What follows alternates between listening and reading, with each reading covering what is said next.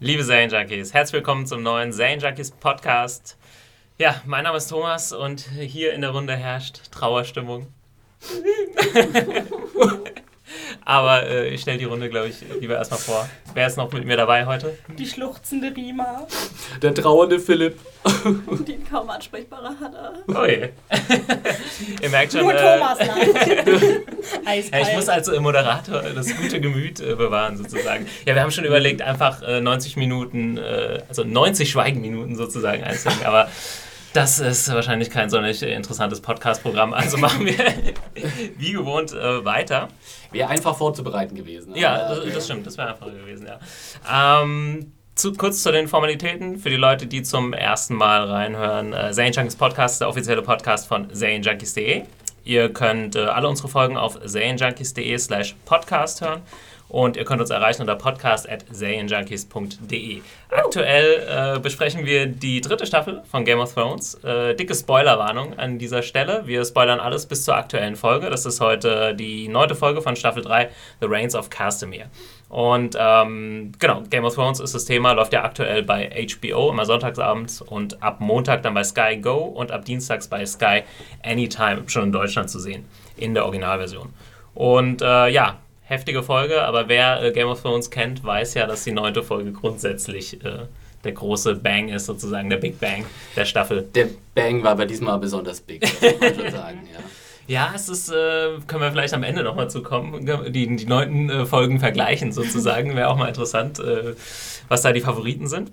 Aber ja, ich glaube, heute kann man es relativ klar trennen. Äh, wir haben hier uns so eine Dreierstruktur äh, aufgeschrieben. Einmal gibt es die Geschichten im Norden, einmal äh, die Geschichten Across the Narrow Sea, also mit Danny, und dann gibt es den großen Plot der Red Wedding, wie sie sich. Äh, ja, woher kommt der Name eigentlich? Äh, wurde das so im Buch genannt? Ja, das ja. ist dann praktisch so in die Geschichte von Westeros eingegangen. ja. Aber der Name selbst fällt jetzt in dieser Episode zum Beispiel gar nicht. Nee, das Ja. mu- muss, braucht wahrscheinlich so einen Moment, Das braucht das irgendwie sich einmal. Die haben wahrscheinlich schon vorher gedacht, so, ha, Ja. Wir genau, das gute? Punchline. Genau, die saß schon, äh, Frey saß schon in seinem PR-Office zusammen. Hat schon die ersten Wir Rahmen brauchen da was. Griffiges. Genau, aber Rot, äh, rot, Blut. bevor wir da hinkommen, ähm, fangen wir erstmal. Themenhochzeit. Ich glaube, den, den großen Batzen äh, Red Wedding sparen wir uns bis Genau. äh, zur zweiten Hälfte des Podcasts The auf. Big Fangen wir an. One kommt am Schluss. Genau, äh, mit der Geschichte im Norden. Sam und Gilly haben wir, glaube ich, eine Szene in dieser Folge.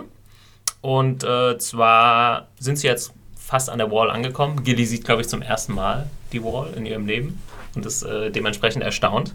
Äh, aber auch sehr erstaunt von Sams äh, historischem von, Wissen. Und von Büchern.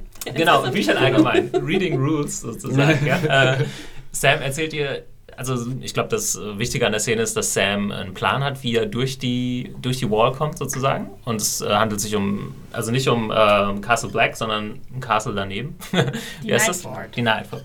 Und äh, da gibt es offensichtlich noch einen alten Durchgang, auf den er, ja, den er Genau, anstrebt. den er kennt. Ich musste ja auch ein bisschen lachen bei der Überlegung, ob Sam jetzt die äh, Wall erklimmen wird. Ja. Wahrscheinlich Ginny wird dann selbst hochkratzen, die dann hochziehen. Genau. Lass mal, ich mach das. Genau. Ja, aber ansonsten äh, ganz amüsant, also dieser Blick, als, als Gilly dann sagt, ja, woher weißt du denn so viel? Ich glaube, sie sagt dann, bist du ein Wizard?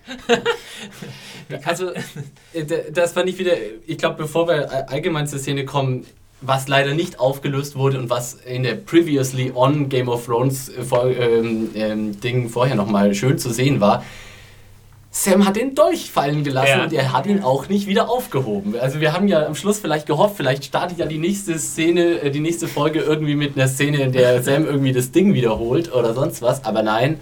Äh, sie Das hätte man ja ganz, leicht unbedarft. irgendwie umgehen können, indem man einfach gesagt hat, Dolch ist kaputt gegangen oder so. Ich man das habe extra hätte. drauf geachtet, Ja. in der Szene, in der man den White Walker quasi zusammenfallen sieht, bleibt am Schluss eindeutig das Ding liegen. Also Ja. es ist nicht so, als ob das Witz zerbrecht oder sowas, das sieht man, weil ich habe tatsächlich mit der Lupe sozusagen Ich nachgeguckt. da brauchst du gar keine Lupe für. Ganz ehrlich, das haben wir letztes Mal schon gesagt. Heb den scheiß Dolch auf. Und zweite Sache, da Oder ich lass ihn nicht fallen. Ne? Ja. Wäre ja auch eine Möglichkeit gewesen. Nur so am Rande. Na gut, er hat ihn ja schon in die äh, Schulter von diesem äh, Vieh richtig reingepflanzt, insofern er, er dürfte ihn kurz loslassen. Aber er hätte ihn danach verdammt nochmal wieder aufheben sollen. Das ist ja. einfach so dumm, dass wir uns jetzt zwei Wochen später immer noch Ja. darüber aufregen. Aber nur noch die Frage, ich glaube, ich habe jetzt irgendwo gelesen, ist er im Buch wirklich zersplittert oder irgendwie kaputt gegangen, der Dolch? Oh, das habe ich nicht mehr extra nachgeguckt. Ja. Ich meine, ich hätte es irgendwo noch gelesen, weil es auch in, in anderen Reviews und so besprochen wurde, thematisiert wurde. Und das wäre halt logisch irgendwie. Ja. Also es ist auch irgendwie verständlich, dass Sam vielleicht direkt wegläuft, aber dann hätte man es zumindest thematisieren können. Vielleicht haben sie da einfach äh, ein Gepennt. bisschen, ja, ein Was bisschen ja auf jeden Fall nicht der Fall ist, ist, dass er im Buch, ähm, dass er Beobachter hat natürlich, ne, Zeugen von dieser Aktion, oder? Mhm. Und das ja, stimmt, deswegen kommt ja wird er sein auch so genannt, Spitzname. ne? Genau. Ja. Und das, Richtig. das fehlt ja komplett, was ich eigentlich immer ein bisschen schade fand, weil das fand ich immer ganz süß, dass er dann so der, wie war der, der Slayer, Sam, ne? Sam the Slayer, ja. Same the Slayer. Ja, Vielleicht kommt das ja noch irgendwie. Aber also vielleicht, wie?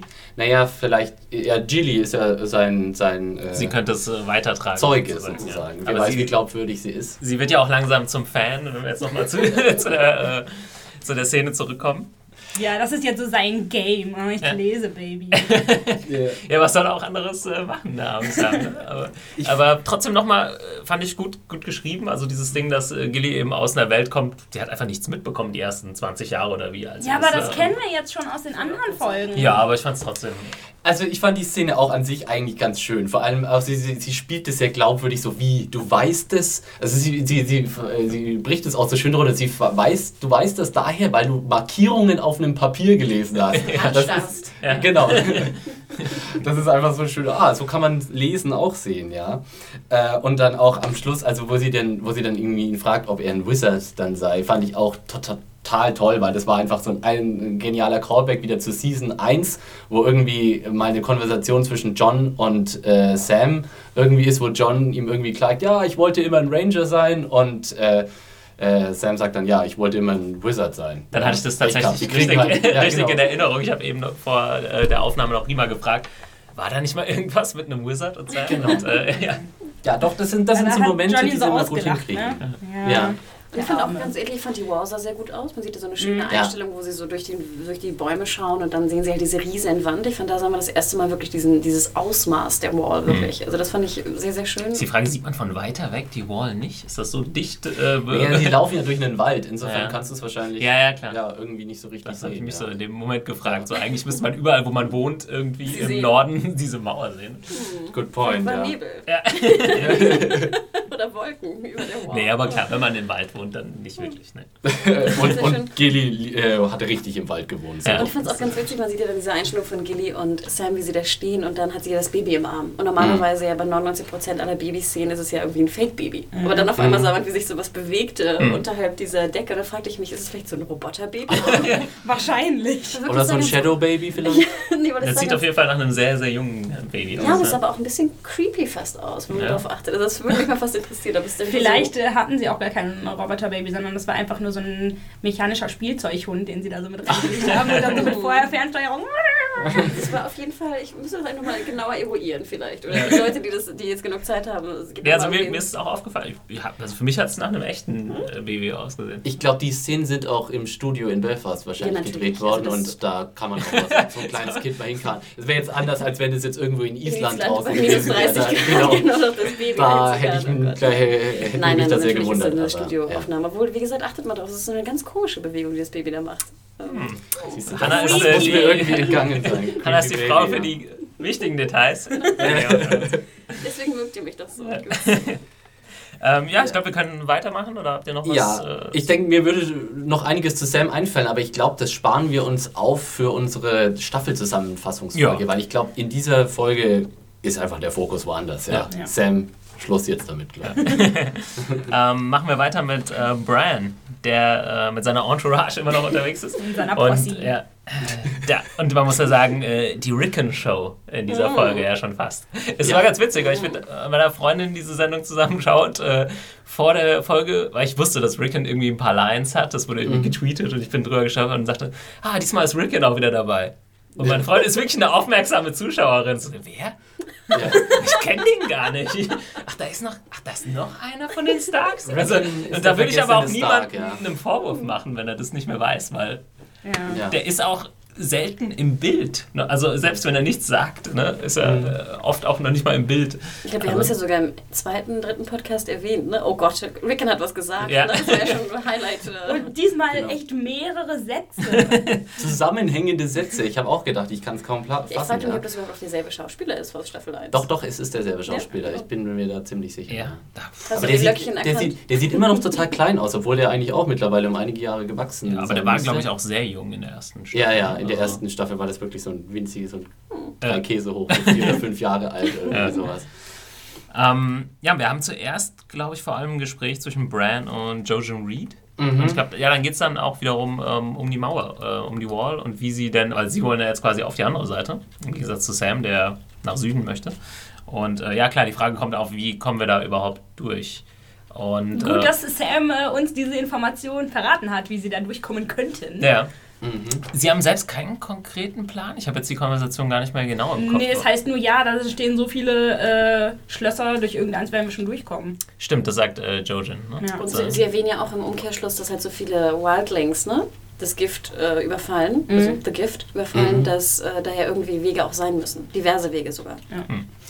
Und es wird ja dann auch noch gleich den Schluss gefasst, quasi die Gruppe jetzt zu splitten. Also, ähm, Das hat mich jetzt doch überrascht, weil, keine Ahnung, irgendwie hat man jetzt so akzeptiert, okay, die Gruppe wird jetzt doch nicht aufgeteilt, weil das halt nicht da gemacht wurde, wo man es äh, als Buchleser erwartet hätte. Sag noch mal kurz, wo wäre es eigentlich, hätte es eigentlich stattgefunden? Ähm, ja, direkt äh, nach äh, der Winterfell-Geschichte Okay. teilen Ja. die sich ja auf. Ähm, dann geht äh, ne? Osha? Rickon halt äh, mit äh, Osha, wer weiß wohin, und äh, Bran haut mit den Reeds ab, die ja dann schon längst da waren. Aber war das nicht auch im Buch so, dass sie zu den Ombers sollten? Nee. In dem, Im Buch äh, reisen äh, Rickon und äh, Osha woanders hin. Äh, ist aber jetzt, glaube ich, nicht wichtig, wohin. Nee. Ähm, es ist jetzt halt spannend zu sehen. Also ich meine, ich weiß, ich kann mir vorstellen, warum sie das jetzt bis jetzt für nach hinten verschoben haben, weil sie, glaube ich, einerseits nicht Rickon und Osha komplett aus dem Bild nehmen wollten, aber nicht nochmal eine Location, wo man dann möglich nochmal hinfilmen muss, äh, zeigen wollen. Jetzt wird interessant, was jetzt passiert werden. Werden wir also in den nächsten, äh, in, in der kommenden Staffel auch Szenen haben, nur Osha und Rickon? Es klingt fast so ein bisschen nicht danach, oder? Also es Ja. Kann ich mir auch nicht Ja, vorstellen. aber finde ich werden diese beiden schade, Charaktere jetzt einfach von der Bildfläche verschwinden? Das kann ja irgendwie auch nicht sein. Ich finde es vor allem sehr schade um Osha. Ich fand immer, Ja. dass sie spielte sehr, sehr gut. Genau, das war noch, ähm, wir haben ja uns schon öfter über die Storyline an sich beschwert und das Interessanteste war, glaube ich, noch ähm, die Beziehung zwischen Osha und Bran, die sich ja kennengelernt, in Anführungszeichen, haben, als äh, Osha ihn umbringen wollte oder ihm ein Messer Ja. an den Hals gehalten hat. Und ähm, ja, und jetzt verabschieden sie sich mit äh, He means the world to me, sagt äh, sie, glaube ich. Aber das war auch alles voll rührend. Aber Abschied zwischen den Brüdern und so, ich, ich echt so, oh. äh, kommt dieser Abschied aber eigentlich nach dem Kampf, den wir gleich noch besprechen mit Jon. Snow? Aber gut, wir können es äh, auch jetzt als einen äh, Komplex sozusagen Mhm. äh, aufgreifen. Ne? Also Wir haben jetzt endgültig endlich mal die Situation, dass sich diese Storylines so ein bisschen überschneiden. Ja, Wow. aber echt. Und man das nicht mehr so alles in so blockweise und, und äh, abgehackt äh, besprechen Genau, muss. ja. auch. Das Interessante ist, das Schicksal führt jetzt quasi äh, Bran und Jon Snow so nah äh, zueinander, wie sie ja seit Winterfell äh, wahrscheinlich nicht mehr waren. Und das ist dann echt so schlimm, dass sie so nah beieinander sind, aber doch nicht wirklich aufeinandertreffen. Ja. Das ist Schlimm. äh, auch ein äh, übergreifendes Thema dieser Folge, ne? Auch mit, wenn wir nachher nochmal auf Arya zu sprechen kommen. Ja. Aber ja, wir können vielleicht rüber zu Jon Snow kurz wechseln, also quasi aus dieser Mühle, in der sie sich jetzt verstecken, raus. Und ähm, in der Nähe gibt es einen Pferdezüchter, den die Wildlings jetzt äh, ja, überfallen wollen, um sich die Pferde zu schnappen, nehme ich an. Genau, der züchtet Pferde für die Night's Watch. Ja, genau, das sagt äh, John dann auch noch. Und ähm, ja, Jon Snow äh, im Dilemma wird jetzt quasi mehr oder weniger dazu getrieben, Unschuldige zu überfallen, möglicherweise umzubringen. Und äh, kann sich dabei nicht so wirklich rausreden. Ne? Macht das sogar in dem ersten Moment noch ganz clever. Sie äh, laufen dann auf dieses Haus zu und er macht dann so Lärm mit seinem Schwert, Mhm. damit äh, dieser alte Mann dann noch die Chance hat zu flüchten. Aber war das clever? Ganz ehrlich, war das. In also- dem Sinne, dass die Wildlings das, glaube ich, nicht bemerkt haben. Ich dass glaube, er, das ist nur dafür gemacht, dass die Pferde unruhig werden und somit ne, der Pferdezüchter gewarnt wird. das Ich war fand- natürlich keine sichere Sache irgendwie, aber zumindest haben die Wildlings nicht gesagt, äh, was soll denn das? Ich fand Aber- auch, das war eigentlich ganz schlau, weil das war ja nur so sein Schwert so anklang an Mhm. den Steinen. Ne? Genau, was ja da auch kann hätte er aus ja immer Versehen noch- passieren können. Er kann immer noch so tun, als wäre er halt sein, der übliche Trottel. Oh, Ja. schade. Trotzdem frage ich mich immer so, äh, hat, hat John eigentlich dieses Szenario nicht irgendwie kommen sehen und irgendwie sich ein bisschen besser darauf vorbereitet? Weil ich meine, es muss ihm doch klar gewesen sein, dass wenn er da sozusagen als Undercover Wildling irgendwie äh, auf der Südseite äh, des Walls sozusagen dann mit denen rum ist, dass sie irgendwann mal auf Leute treffen werden und dass er dann irgendwie tatsächlich mal äh, Farbe bekennen Aber was muss. sollte er machen, auch wenn er darüber nachgedacht hat? Was ist die Alternative dazu? Deswegen das ist ein bisschen tricky. Ne? Das war ja nicht ursprünglich Jon Snows Plan, irgendwie jetzt undercover zu gehen, sondern er wurde da so mehr oder weniger reingeworfen. Außerdem fand ich es ja ganz gut, wie er versucht, ihnen zu erklären, dass sie natürlich nach einem Killer mehr suchen werden, als nach jemandem, der nur Pferde stiehlt. Und das fand ich eine ganz kluge äh, Begründung, um Ja. da irgendwie rauszukommen. Ja, Obwohl aber das ist eigentlich auch Quatsch, weil wenn der Pferdezüchter flieht und sagt, äh, hier hat eine Gruppe von äh, furchterregend aussehenden Wildlings mir meine Pferde gestohlen, dann würde doch die Night's Watch sagen, ach, es waren Pferdediebe, äh, nicht so schlimm. Also, Beziehungsweise hat ja noch äh, der Oberwildling, äh, helft mir nochmal mit dem Tom Namen. und Chuck. Danke. Schnaps. Ähm, ein gutes Argument und sagt, ja, sollen sie kommen, da kann ich sie leichter Ja, umbringen, als wenn sie ihren Deswegen Schwestern sind wir abhängen. hier, verdammt. Ja. Und ja, da wird es auf einmal auf jeden Fall ernst für, für Jon Snow. Ich fand, das war auch eine sehr spannende Szene, wie sie dann loslaufen. Ich Tatsächlich? Fand, das war, ja, ich fand komischerweise diesen, diesen Run aufs Haus, fand ich irgendwie spannend. Nee, Den- stimmt, äh, muss ich dir recht geben, weil irgendwie sind solche Szenen in Filmen oder Serien oft dann so zu zerschnitten. Mhm. Äh, man soll so ganz schnell und dynamisch wirken und äh, da fand ich es schön, man sieht einfach, okay, klar, wenn man einen Angriff macht, läuft man halt mit ein paar Leuten auf so ein Haus zu. Aber ich fand es Genau, auch. da äh, dachte ich auch noch, gut dass gemacht. ich das schön finde, dass Game of Thrones sich für sowas Zeit nimmt. Mhm. Also einfach mal so ein bisschen, ein paar Sekunden Gerenne. Ja. Aber ganz ehrlich, ich fand die Szene fast ein bisschen unfreiwillig komisch, weil ich dachte mir dann so, wow, da stürmen jetzt die Wildlings mit gezückten Messern irgendwie zu 20 auf dieses Haus zu, um einen alten Mann zu stoppen. Das hatte jetzt nicht wirklich was von ja nicht Angriff, genau, oder? da drin sind. Da hätte ja Doch, noch John hat ihm ja gesagt, oder? es ist nur ein Typ da. Es ist aber nur ein so ein alter Mann, ja nicht der... unbedingt. Der hätte noch mehr sein können. Ja, aber also ich Weil er hatte meinte da... doch auch so acht Pferde und nur ein Mann. Ja, Mhm. aber können die Pferde auch kämpfen? Nee. Nein, Also- aber bei acht Pferden denkst du ja vielleicht noch mehr Männer als nur ein Mann. Ja, aber also für mich hatte das irgendwie was von ein bisschen so, äh, hat nicht so ganz, die, die Spannung, die aufgebaut äh, wurde, war nicht so ganz gerechtfertigt, weil ich mir gedacht habe, so, ja, das ist jetzt nicht wirklich, die, die laufen jetzt nicht ins Gefecht. So, also das wird, wenn dann eine kurze so Nummer. Eine, so eine Spannung von einem Gefecht, fand ich. Also ich fand schon, dass da war wirklich da war Spannung aufgebaut worden. Und du dachtest jetzt, natürlich wusstest du ein bisschen, was passiert, aber auch nicht wirklich. Hätte auch was, was ganz anderes passieren können irgendwie. Ja, ich glaube, es war vor allem auch so gemacht, um einfach zu sagen, es ist jetzt Jon Snows erster Angriff irgendwie mit den Wildlings, ne, auf Gegner sozusagen, obwohl es jetzt, auch wenn es jetzt keine gefährlichen Gegner waren. Ich fand, musste dir zustimmen, Anna, ich fand die äh, Szene auch äh, ziemlich. Und um das. Obligatorische anzusprechen, man hat tatsächlich mal mehr als vier Wildlings gesehen. Ja, wirklich. Juhu. Ja. Ne? Äh, wollen sie fast zehn, als sie darüber hüpfen. Genau. Fast zweistellig. Und ich fand auch diese, diese Interaktion nur zwischen Igrit und äh, John natürlich auch interessant. Ne? Ich meine, das sind jetzt irgendwie, die sind jetzt zusammen, sind ein Paar. Ähm, was kommt, oder? Wenn wir jetzt ja gleich noch zu sprechen kommen. Wie habt ihr das Ja. interpretiert, dass sie schießt ja dann noch einen Pfeil auf diesen alten Mann? Ähm, ist das Absicht, dass sie in diesen Baum schießt oder was ich dachte, dass er sie ablenkt. Er Ja, sagt und ja dann- irgendwie Ja. Igrit. Und das ist Genau, der Punkt, dann zögert warum sie kurz, aber dann schießt sie trotzdem. Genau, also sie will mit dem Ziel. töten, ja. aber durch dieses Igrit hat sie zu lange gezögert und trifft den Baum. Ja. So habe ich es interpretiert. Und da, also fand ich auch wieder sehr schön von Rose Leslie, die es gut drauf hat, auch so Momentaufnahmen in ihrem Gesicht Mhm. auch irgendwie zu treffen, wo sie dann irgendwie, wo, wo es dann Ygritte dann auch irgendwie graut, so hey shit, irgendwie, das passt jetzt hier nicht mehr mit Jon Snow, was, was machen wir jetzt? Ja, Und jetzt stehe ich hier auch irgendwie zwischen den Stühlen. Ja. Ja, und so ein bisschen so eine generelle Verwirrtheit auch Ja. am Anfang der Szene. Was ist jetzt, ne? Was, Ja. Ja, vor allem die ganz große Szene kommt ja dann äh, Ja. gleich noch, wo dann ihr Gesicht wirklich doch mal im Fokus ist, sozusagen. Ähm, genau, dieser Pferdezüchter flieht dann und kommt an dieser äh, Mühle vorbei, in der Bran äh, und die Entourage äh, sich verstecken. Wenn du das sagst, habe ich so die Entourage-Titelmelodie im, im Kopf. ich sehe auch immer so Caps vor mir und so Ja. Ketten. Ne? Das ist auch meine, nur meine Tarnung dafür, dass ich mir die ganzen Namen nie merken kann. Genau.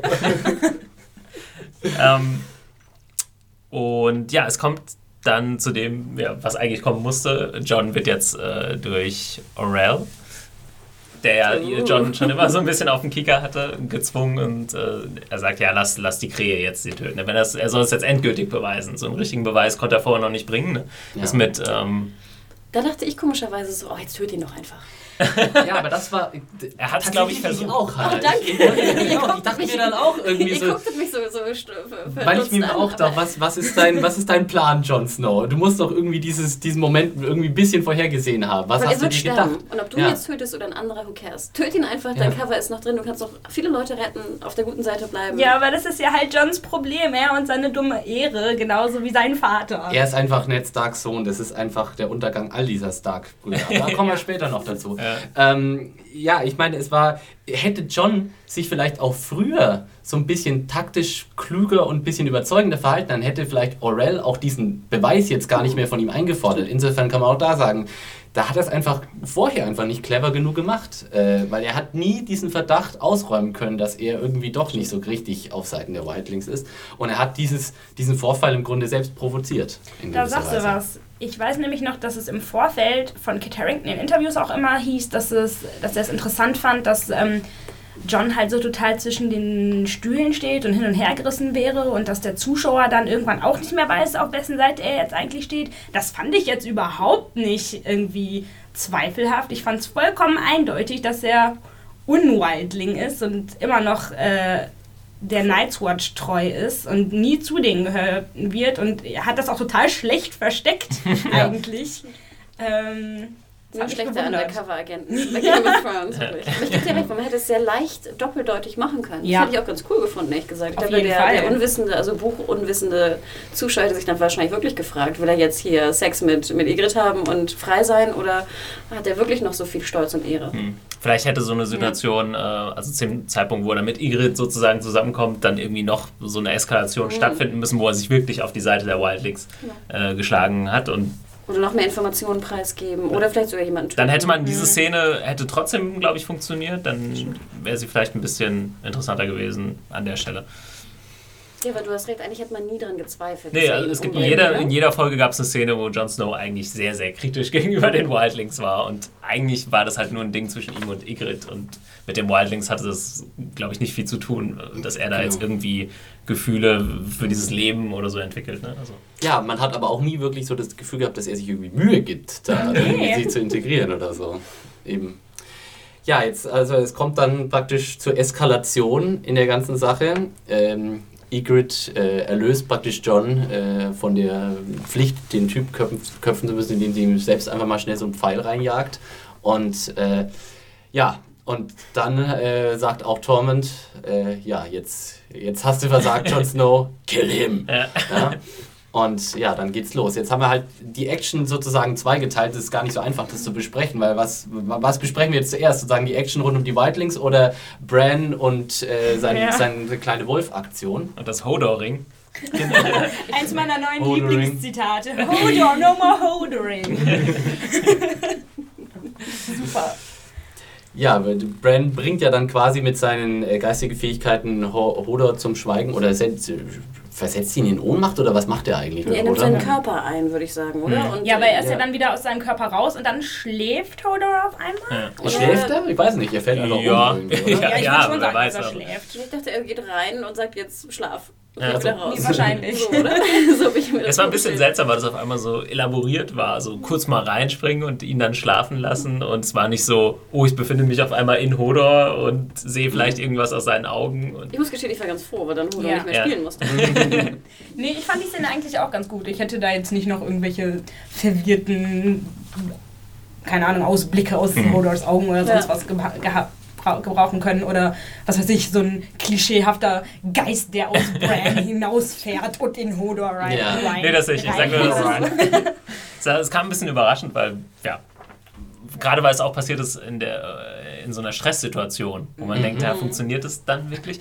Für mich war das immer nur sowas, also das Warging. Äh, da musst du dich halt sehr konzentrieren und irgendwie, ja, weiß ich nicht.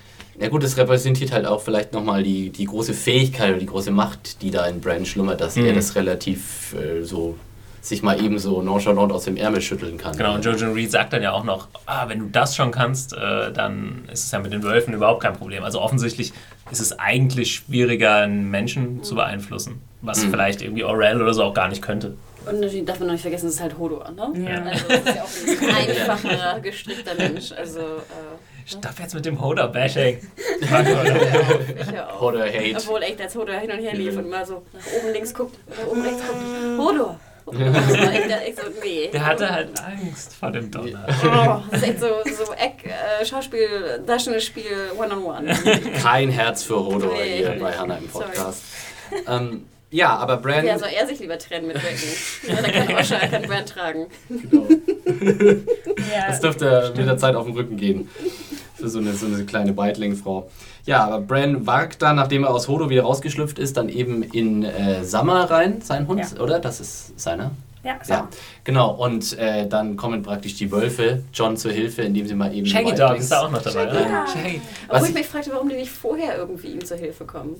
Und Ja, was mich auch verwirrt hat wieder, ich meine, dann geht dann quasi so ein bisschen das Gekämpfe los. Also die Wildlings gehen ja dann eigentlich alle auf Jon Snow drauf. Das sind dann irgendwie 10, Wild, 10 bis 20 Wildlings. Man hat es wahrscheinlich zählen können in der, in der äh, Das Szene können ja, vorher. nicht so viele sein, weil sie müssen ja theoretisch die Pferde genommen haben, um dem Pferdezüchter zu folgen so schnell. Ah, also können ja, es richtig. maximal eigentlich sieben sein, wenn es acht Pferde gab. Und der Rest ist halt immer noch da hinten. Genau. Okay, da habt ihr, habt, da, da kann ich überhaupt nicht dagegen anargumentieren. Das ist Yay! mathematisch five. schlüssig Philipp mal aufgebaut. so schnell zum Schweigen Ja. bringen, wer hätte das gedacht? Unglaublich. Ich muss mir das in meinen Okay. Kalender eintragen. Aber da, da wollte ich eigentlich erst äh, später zu kommen, aber das Mhm. fand ich ganz interessant äh, in der kompletten Folge, weil wir mehrere Kämpfe haben äh, in dieser Folge.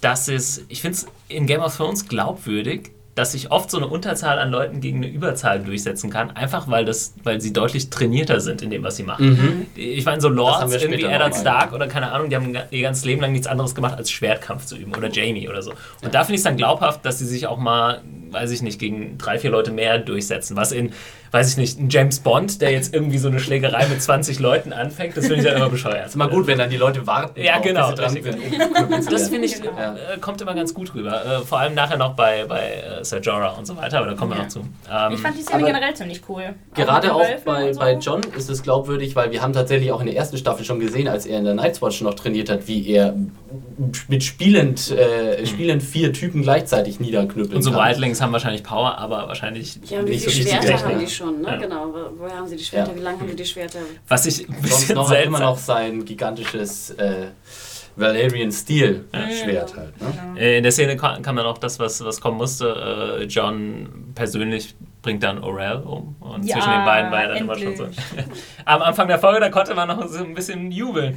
Stimmt, Das fand ich auch ganz spannend, wie er dann, Aurel dann in die Krähe geht und ihn dann angreift. Das war saugeil. fand ich super cool, die Idee. Ich Mhm. dachte auch so, wie geil bitte, wenn die Krähe ihn noch verfolgt oder so. Ja. Nee, Und wie der ihm. Nee, das war ein Äh, Adler. sorry, ein Adler, ja. Und ihm das- meine, meine Vogelkunde ist nicht die beste. In ihm das Gesicht zerkratzt und so. Das fand ich total cool gemacht auch.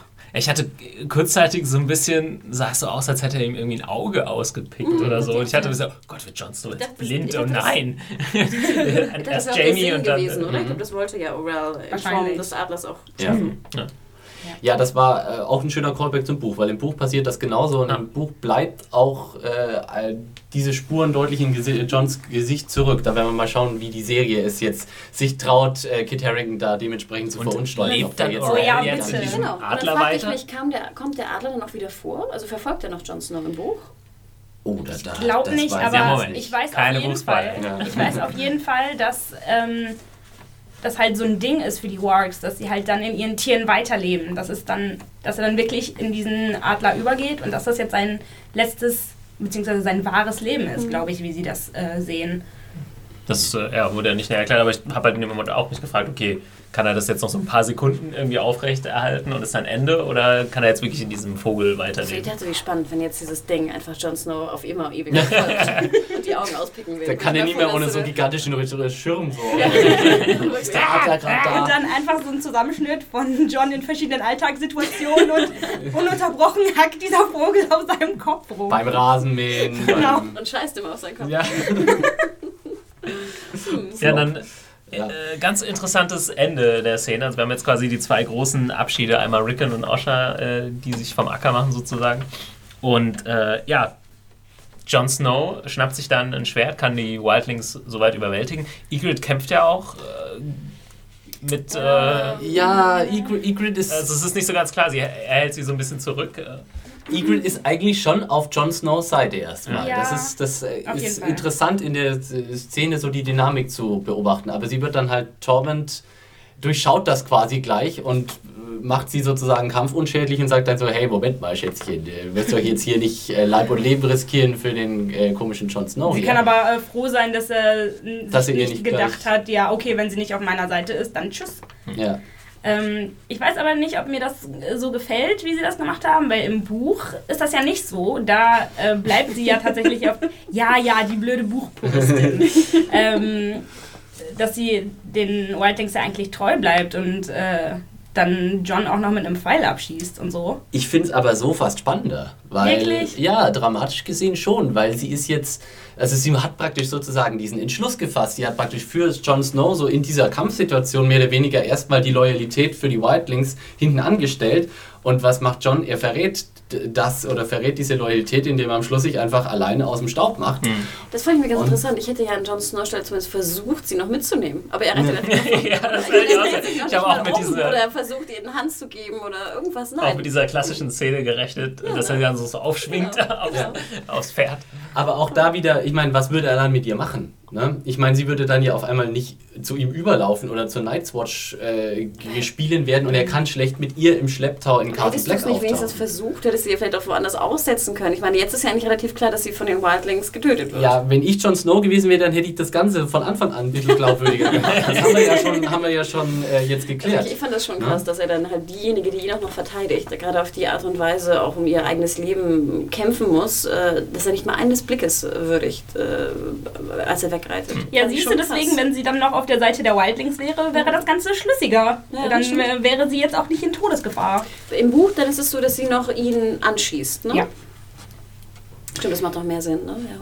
Aber äh, ja, also der Blick, den auch dann Rose Leslie am Schluss wieder hat, als sie praktisch Jon Snow wegreiten sieht, kann sie gut. Sie ist einfach, sie ist einfach gut. Da kann man, kann man überhaupt nicht. Die erste äh, Herzschmerz-Szene der Folge. Richtig. Richtig Da obwohl es gab auch, schon Da mehrere. hatte ich auch mehr Herzschmerz als jetzt bei Sam mit seinem blöden Wizard Mhm. oder auch bei Rickon und äh, äh, wie heißt der Brand? Ja, definitiv. Also so- es war das erste große Highlight dieser Folge, die ja Naja, weil wir auch unglaublich viel investiert haben in diese Beziehung. So, wir Ja. haben so viel gesehen zwischen den beiden, nicht nur in der zweiten Staffel auch schon äh, und in der dritten. Also es waren auch super Szenen, die die Hm. beiden immer zusammen Ja, am Anfang- echt total schön aufgebaut zwischen den beiden. Wir haben ja am Anfang das, glaube ich, auch ein bisschen kritisiert, aber die letzten Folgen haben wir auch gesagt, war das durchaus, haben die Szenen auch gut funktioniert. Und man wir war, mögen einfach auch Rose Leslie zu gerne, um jetzt die Ja. Gefahr einzugehen, dass sie vielleicht jetzt ein bisschen wegkommt von, von ne, dem Hauptcharakter irgendwie. Hm. Zu wenig Screentime kriegt. wir wollten, auch wenn, wenn wir uns jeder, auch, und ich denke auch, das gilt auch für Leute, die, äh, die die Bücher nicht kennen, die Vorlage nicht kennen, wir wollten einfach, dass das klappt, irgendwie Ja. zwischen John und Egrid. Auch wollen, wenn alles dagegen spricht, dass das irgendwie klappen kann, aber man wollte einfach, dass das klappt. Und äh, ja, Genau, Pustekuchen! er reitet- In Pustekuchen, Game ja. of Thrones funktioniert nicht! da klappt gar nichts. Er reitet zurück mit ihr in das äh, intakte Winterfell und wird der, ne, der Und der Prinz neue Winterfell. Lord Genau. und so, ja. Mhm. Oh. Oh. ja, so Aber- einfach äh, macht es uns Herr Martin äh, nicht. Noch wissen wir nicht, wie das Ach, jetzt Schwein. noch äh, zu Ende geht mit Egrid und John. Aber äh, die, die Zahl der Wildlings ist auf jeden Fall dezimiert. Ich fand es auch schön, wie die Wölfe einfach auch, wie du immer so siehst, wie die Wölfe einfach Kleinholz aus den äh, Leuten machen. Also hast auch dir wieder so eine schöne Einstellung, wo der Wolf einfach mal so krass das Genick so oder die, die, die Kehle so Äh, durchzackt. wo ist denn eigentlich Jon Snows Wolf? Der ist noch auf der anderen Seite des Walls. Der ist nie ja. so richtig, Ghost. also seit er bei den Wildlings war, hat er sich immer Ja, irgendwie den, konnte er, entfernt den gehalten. konnte er halt schlecht Huckepack nehmen, als er die Wall erklomm. erklomm. Ja. War der da? der war da so vorher auch schon gar nicht mehr bei ihm. Der hat den weggeschickt, oder? Das, glaube ich, das einzige Mal, wo wir jetzt äh, Ghost in der dritten Staffel gesehen haben, kann mich Sam jetzt auch tauschen, Sam ist das ganz am Anfang. kurz. Das ist die allererste Szene der dritten Staffel, wo äh, äh, Sam gerettet wird von Ghost, als dieser gigantische White mit der Axt auf ihn zukommt. Das ist die allererste Szene in der, in der dritten Staffel. Aber danach, glaube ich, sehen wir Ghost nicht. Und da ist er halt mit der Ghost, mit der Night's Watch noch unterwegs. Hm. Was dann später ist mit ihm, ich weiß gar nicht. Ganz ehrlich, immer wenn die Starks von ihren Wölfen getrennt werden, geht nur noch alles den Bach runter, oder? Ja, Machen wir Also- äh, weiter. Ich glaube, wir können den Norden äh, heute ruhen lassen sozusagen und äh, gehen in ein bisschen wärmere Gefilde. Ähm, ja, diese Woche Danny, eigentlich eine relativ straighte Storyline. Es ist auch gar nicht, also es ist viel passiert, aber es wurde relativ schnell erzählt, aber ich fand es Mhm. auch äh, ziemlich effektiv. Äh, wir haben am Anfang die Szene, in der Danny, Jorah, Grey Worm und Dario Naharis, Dario Naharis. so ein Lieblingscharakter, äh, so eine kleine Besprechung äh, abhalten und es geht jetzt um die Eroberung von Yunkai. Mhm. Und äh, ja, Dario hat so einen ganz netten Tipp und sagt, ah, es gibt so ein kleines Backdoor, da können wir eigentlich rein mit ein paar Leuten oder mit ein paar wenigen Leuten, machen da die, äh, die Wachen platt und dann öffnen wir das Tor und dann können äh, die Unsullied sozusagen Stürmen. stürmen. Also so habe ich das zumindest Ja. interpretiert. Das war so. Also man sieht die Unsullied ja zwar eigentlich nie reinstürmen, aber ich glaube, das äh, kann man dann annehmen, dass das so passiert ist. Ja, das fand ich halt irgendwie ein bisschen merkwürdig, dass wir davon jetzt so gar nichts äh, mitbekommen haben, während äh, das halt in Astapor alles so total detailliert war. Ja, aber das ist halt Game of Thrones, ne? Also Ja. ich meine, ich finde, wir haben, also wollen wir, wollen wir der Reihe nachgehen? Ähm, wir haben ja dann erstmal die Szene eben, wo Dario ähm, sie praktisch von diesem Plan überzeugen will. Und äh, Jorah, der alte Skeptiker, der mault natürlich, "Hm, ist bestimmt eine Falle und so. Und ich Ach, fand der auch, sagt das nur, weil er eifersüchtig auf Nee, den Alten und da, Dario hat ja auch die perfekten, perfekte Erwiderung drauf. So, du, du bist so, bist so vertrau, du bist so, wie wie sagt er, du bist so misstrauisch. In meiner Erfahrung sind das nur Leute, die selbst lügen oder sowas. Und das ist natürlich ein Wunderpunkt beim lieben Jorah. Und dann kriegt er im Grunde ja, also Dario kriegt dann nochmal Verstärkung von Grey Worm, der einfach sagt, ja. Ja, denke Aber schon. das, das fand ich so ein bisschen komisch. Also ich ganz ehrlich, ich meine, ich bin ja eher Dario-Fan jetzt auch Mhm. in dieser Runde und ähm, dann wurde ja Grey Worm gefragt von Dani, ob sie ihm, ob er ihr, ob er ihm, jetzt habe ich's, Ja. ob Grey Worm Dario vertrauen würde. Und dann dachte ich so, nee. Der sagt, nee, ja, Wer, hab wer ich auch vertraut ihm denn jetzt in dieser, in dieser kurzen Ansprache, die er da gesagt hat? Und Grey Worm so, ja, ja, ich vertraue ihm. Ja, schwierig. Also Grey Worm ist ja auch eine Figur. Ich finde die super interessant, weil er auch optisch einfach interessant aussieht und äh, er hat eine interessante Vergangenheit, soweit man das irgendwie weiß. Aber ansonsten weiß man ja nichts äh, über diese Figur. Und ich wusste jetzt auch überhaupt nicht, wie der reagiert. Aber wenn er dann so straight sagt, ja, dann denkt man auch so. Ich würde das jetzt mal ein man bisschen schwülstig formulieren. Grey Worm erkennt vielleicht echte Hingabe, wenn er sie sehen kann. Und Ja, man merkt jetzt auf so, einer, auf so einer gewissen, einfach so einer Menschenkenntnisebene, dass Dario einfach, ja, sie nicht ver... Weil ganz ehrlich, wenn Dario sie in eine Falle locken wollen würde, hätte er das auch anders machen können. Beziehungsweise, ja, dann wären halt Jorah Mormont und Grey Worm nicht da, aber Grey Worm ist auch nicht groß viel anders als 7999 andere. Insofern, ähm, das jetzt, auch kein, das wär jetzt auch kein Plan, wo jetzt äh, Dario, wenn er denn tatsächlich ein Verräter wäre, so gigantisch von profitieren könnte. Hm. Wenn Aber man ich das mal logisch durchdenkt. Ich fand auch den Anfang ganz interessant, der Szene, wo es doch darum geht, irgendwie, ich weiß gar nicht, wie es- wie es losgeht, aber irgendwas mit, mit Slave und so. Und dann Dario doch sagt so, no, I don't make love to a slave oder irgendwie sowas. Und dann Aber Ja, das sagt ja. er nur, um in äh, der Daenerys Höschen zu Genau, kommen. und dann siehst du, aber es Er macht ja auch zu noch- funktionieren. Ja, genau. Hat ja auch noch den kleinen Move drauf mit der Hand. So. Ja, Ja. ein bisschen, ein bisschen schwach wird da in dem Moment. Der weiß schon ganz genau, wie er es machen muss, der Khaleesi äh, im Schlafgemach zu landen. Ja, die hatte ja auch länger schon nichts mehr, ne? Ja, Wenn man so ein bisschen in der Wüste unterwegs ist, ne? so ein, zwei Monate. alles ein bisschen ausgetrocknet. Oh. Wir kommen äh, zu der Szene, in der Jorah, Grey Worm und Dario sich dann eben zum Stadttor äh, durchschleichen und äh, Dario äh, ja, geht erstmal rein und erledigt in Sekundenschnelle und in totaler Stille äh, erstmal acht oder zehn Wachen oder sowas. Fand ich auch ein bisschen, vielleicht ein bisschen zu, zu krass. Ja, waren es so War das viele? so viele? Ich hab Ich mal dachte auch zwei drei. gesehen. Echt? drei, Nee. Ich, ich, da sieht man nicht so, man, man hört gar nichts, dann hört man ihn pfeifen und dann kommen sie so rein und da liegen dann nicht schon so ein Berg Leichen. Nee, zwei. Okay. Ich man glaube, zwei liefen rum und ich weiß nicht, ob dann auch noch der Leichenberg nur aus zwei bestand, aber Ich habe nur, glaube ich, zwei Erinnerung. Aber Ich hab fand's auch zwei gesehen. Ja, man sieht dann ihn noch so sein, äh, seine Klinge abwischen erstmal. genau. Warst du betrunken? Hast du doppelt gesehen? Das kann, möchte ich nicht ausschließen. und äh, das ist jetzt der Punkt, den ich vorhin angesprochen habe. Ich fand diese äh, Kampfsequenz super. Ja. Hat mir, Ja, Es cool. war fast, obwohl es danach in der Folge ja noch extrem weitergeht, fast meine Lieblingsszene in der Folge. Mhm. Äh, es war dann auf einmal wie so ein A-Team oder keine Ahnung.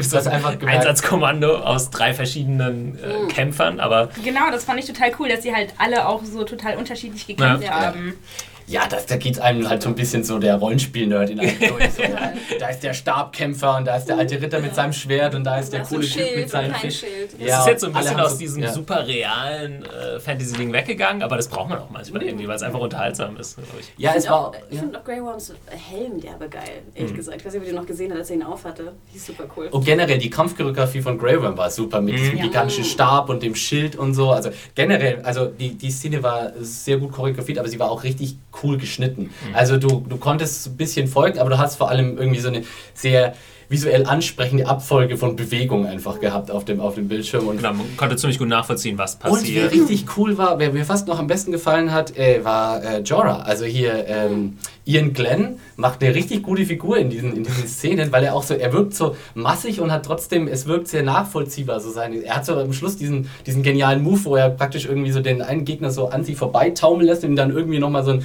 Schubs auf den Arsch gibt, um ihn dann praktisch in Darius Richtung zu stößen, der ihm dann irgendwie den Gar ausmacht. Das war richtig cool. Vielleicht ein aus. kleiner Fun-Fact nebenbei. Wir haben ja auch äh, Ian Glenn getroffen in, in London bei den Interviews. Und erstmal vorweg, ähm, also der echte Ian Glenn hätte kein Interesse an Dali.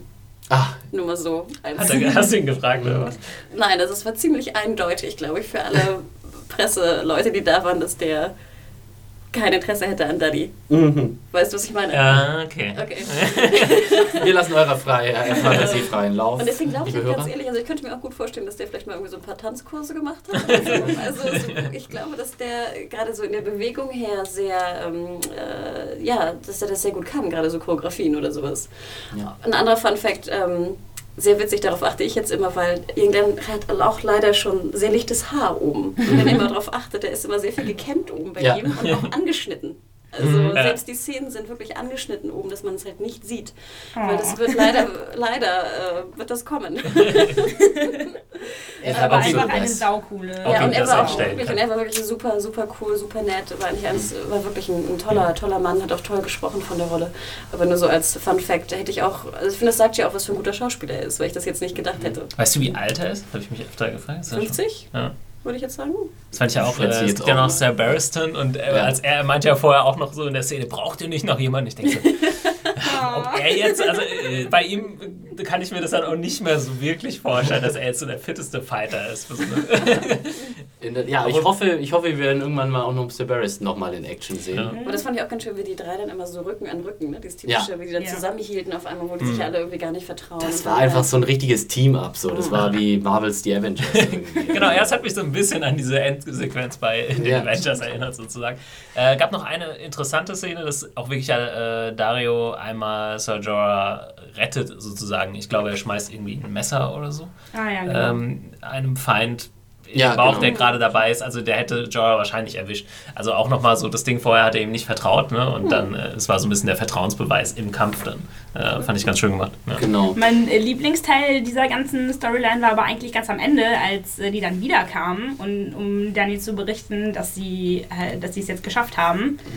Auch wenn mir das dann noch nicht ganz klar ist, aber können, Mir ist da können auch wir ja gleich äh, drauf kommen. Ja. Und äh, dass die dann erstmal noch so, oh, aber wo ist denn Dario? Und dann noch so total, hm, wo ist er denn? Und dann Jorahs Blick in ihm, Auch hier, Herz auch hier, das war abgesprochen, hundertprozentig. Dario ist vor zehn, zehn Minuten vorher zu der hingegangen, pass auf, pass auf, ich möchte einen extra Egg Entrance machen. Wir machen das so, erst kommst du rein, ich hau mir noch ein bisschen, du hast dir noch ein bisschen extra Blut aufs Gesicht, damit es richtig schlimm aussieht. Und wenn sie nach mir fragt, und glaub mir, Junge, sie wird nach mir fragen, dann äh, sagst du erstmal gar nichts und guckst erstmal bedröppelt, das kannst du doch gut. Und dann komme ich erst von hinten. Du winkst dann kurz und dann komme ich von hinten.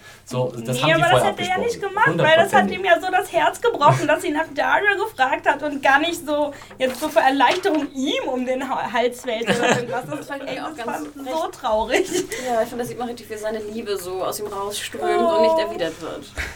Ob Oh, äh, das Von oben, also, von, von denke, seiner Tonsur auf den erst- Kopf strömt sie raus. Erstens sollte sich das Jorah, glaube ich, so langsam abschmieren. Äh, Ich glaube, da kommt er nicht mehr wirklich ran. Und äh, zweitens äh, wäre natürlich interessant, ob das irgendwann mal Folgen hat. Also, äh, ob er irgendwann sagt, ja, Ich habe keinen Bock mehr Ja. jetzt. so gut läuft Sachen nicht. Also, weil äh, von ja, Ende, wann war das? Erster Staffel? Also eigentlich quasi von ihrem nächsten Berater ist er jetzt ja so ein bisschen runter Ist ja auch schon ausgetrocknet. degradiert. das kommt vielleicht auch dazu. Und ich meine, wir haben jetzt halt wieder so diese, also im, im, im Theater sagt man immer Teichoskopie, die Mauerschau sozusagen hinterher. Ähm, kommt der, der, der Bote und berichtet vom, vom Kampf, vom gewonnenen Mhm. oder verlorenen Kampf.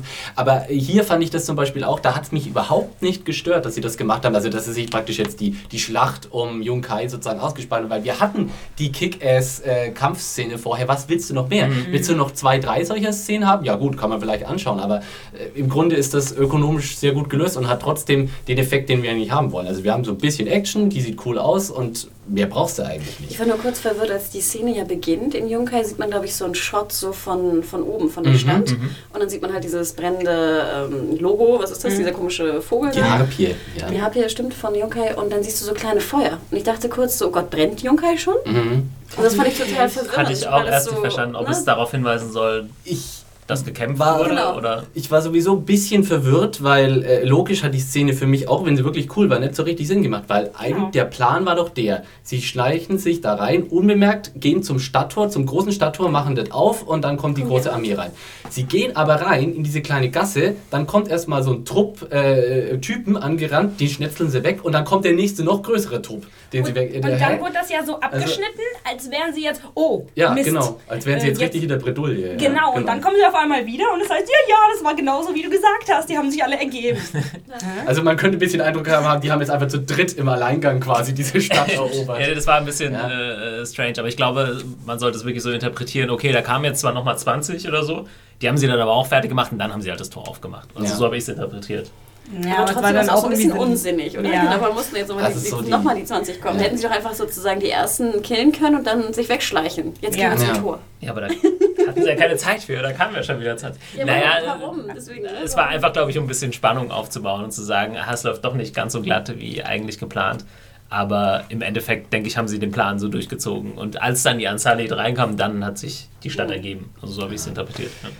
War ein Muss bisschen wohl. unklar, aber Also da mussten sie auch ein bisschen auf die Tube drücken wahrscheinlich. Ja, ja, das wahrscheinlich. Also die innere Kohärenz dieser Szene möchte ich mir nicht so ganz erschließen. Aber Klar, man hätte Okay, noch irgendwie nachher so eine ganz kurze Szene machen können, wo einer, wo man eine Hand sieht, die macht das Tor Nein, nein, nein, auf. aber warum brauchte ich überhaupt zweimal Leute Ja. kommen? Genau. Einer reicht doch und dann schleichen sie weiter. Gut ist. Oh. Ja. Deswegen meinte ich auch vorhin, dass ich es komisch finde, dass man davon jetzt gar nichts gesehen hat. Also äh, klar, nochmal so eine riesen Badass-Szene hätte jetzt nicht sein müssen, aber wir haben ja jetzt gerade festgestellt, da fehlt irgendwie was in der Mitte. Ähm, und das wäre schon irgendwie ganz gut gewesen, glaube ich. Aber naja. man kann nicht alles haben. Gut, äh, wollen wir zum, wir zum großen Finale. Zum dicken Ding. zur Sahnetorte Ja. dieser Folge. Und damit eigentlich quasi ähm, zurück zur ersten Szene der Folge. Die beginnt nämlich mit einer Einstellung von dieser Karte, die Rob benutzt, quasi für die Kriegsplanung. Rob und seine Figürchen, der Ja. liebt diese Figürchen. Ja, auch Aber ganz bevor, viele. Bevor man die Figürchen sieht, sieht man ja das eingravierte Casterly Rock. Ja. Sehr gut. Bevor man vorher ja schon dachte, so, ach, David Nutter, yippie. Muss ich ja nochmal mein, mein Nerdtum äh, äußern. David Nutter, der Regisseur der Episode, ähm, als alter Akte X-Fan natürlich. David Nutter war einer der, der großen Akte X-Regisseure. Ah, ja. glaube, 15 Episoden hat er umgesetzt, unter anderem auch meine beiden Lieblingsepisoden aus Staffel 3. Aber so nerdy wollen wir nicht werden. Aber Nutter ist halt bekannt, auch gerade im Seriengeschäft in Hollywood, weil er früher immer als der Pilot Whisperer galt. Nutter hatte ähm, zeitlang, ich glaube bis letztes Jahr oder vorletztes Jahr, hatte er jeden Piloten, den er gedreht hat, ging in Serie. Ah. Oh, und deswegen haben natürlich viele wollten ihn immer haben für den Piloten, weil es war halt immer klar, dann geht, die, ne, geht, das, geht der Pilot in Serie und wird nicht, äh, nicht bestellt äh, in der, in den, bei den Upfronts. Ähm, wie gesagt, 2011, glaube ich, ist dieses, äh, ist leider diese, diese, ist es leider gebrochen worden, dieser, dieser Gang. Aber ähm, deswegen ist David Nutter wirklich unter Regisseuren im Serienbereich sehr, sehr bekannt. Hat er auch mal Film gemacht irgendwann? Oder? Ich glaube, er hat einen Film gedreht, ich kannte ihn nicht. Ich Hm. habe sogar nachgeschaut, Okay. war mir nicht bekannt, vielleicht kennst du ihn, aber ich glaube, es war jetzt kein großer Erfolg Hm. oder so. Ähm, aber eigentlich ist er wirklich ein sehr, sehr bekannter äh, Akte X-Fan und hat auch jetzt die, die, das Finale, äh, morgen wollte ich gerade sagen, nein, am Sonntag ist auch, wird er auch umsetzen. Okay. Und er hat auch schon zwei Folgen in der letzten Staffel umgesetzt. Also scheint auch bei den Game of Thrones Verantwortlichen äh, gut anzukommen. Hm.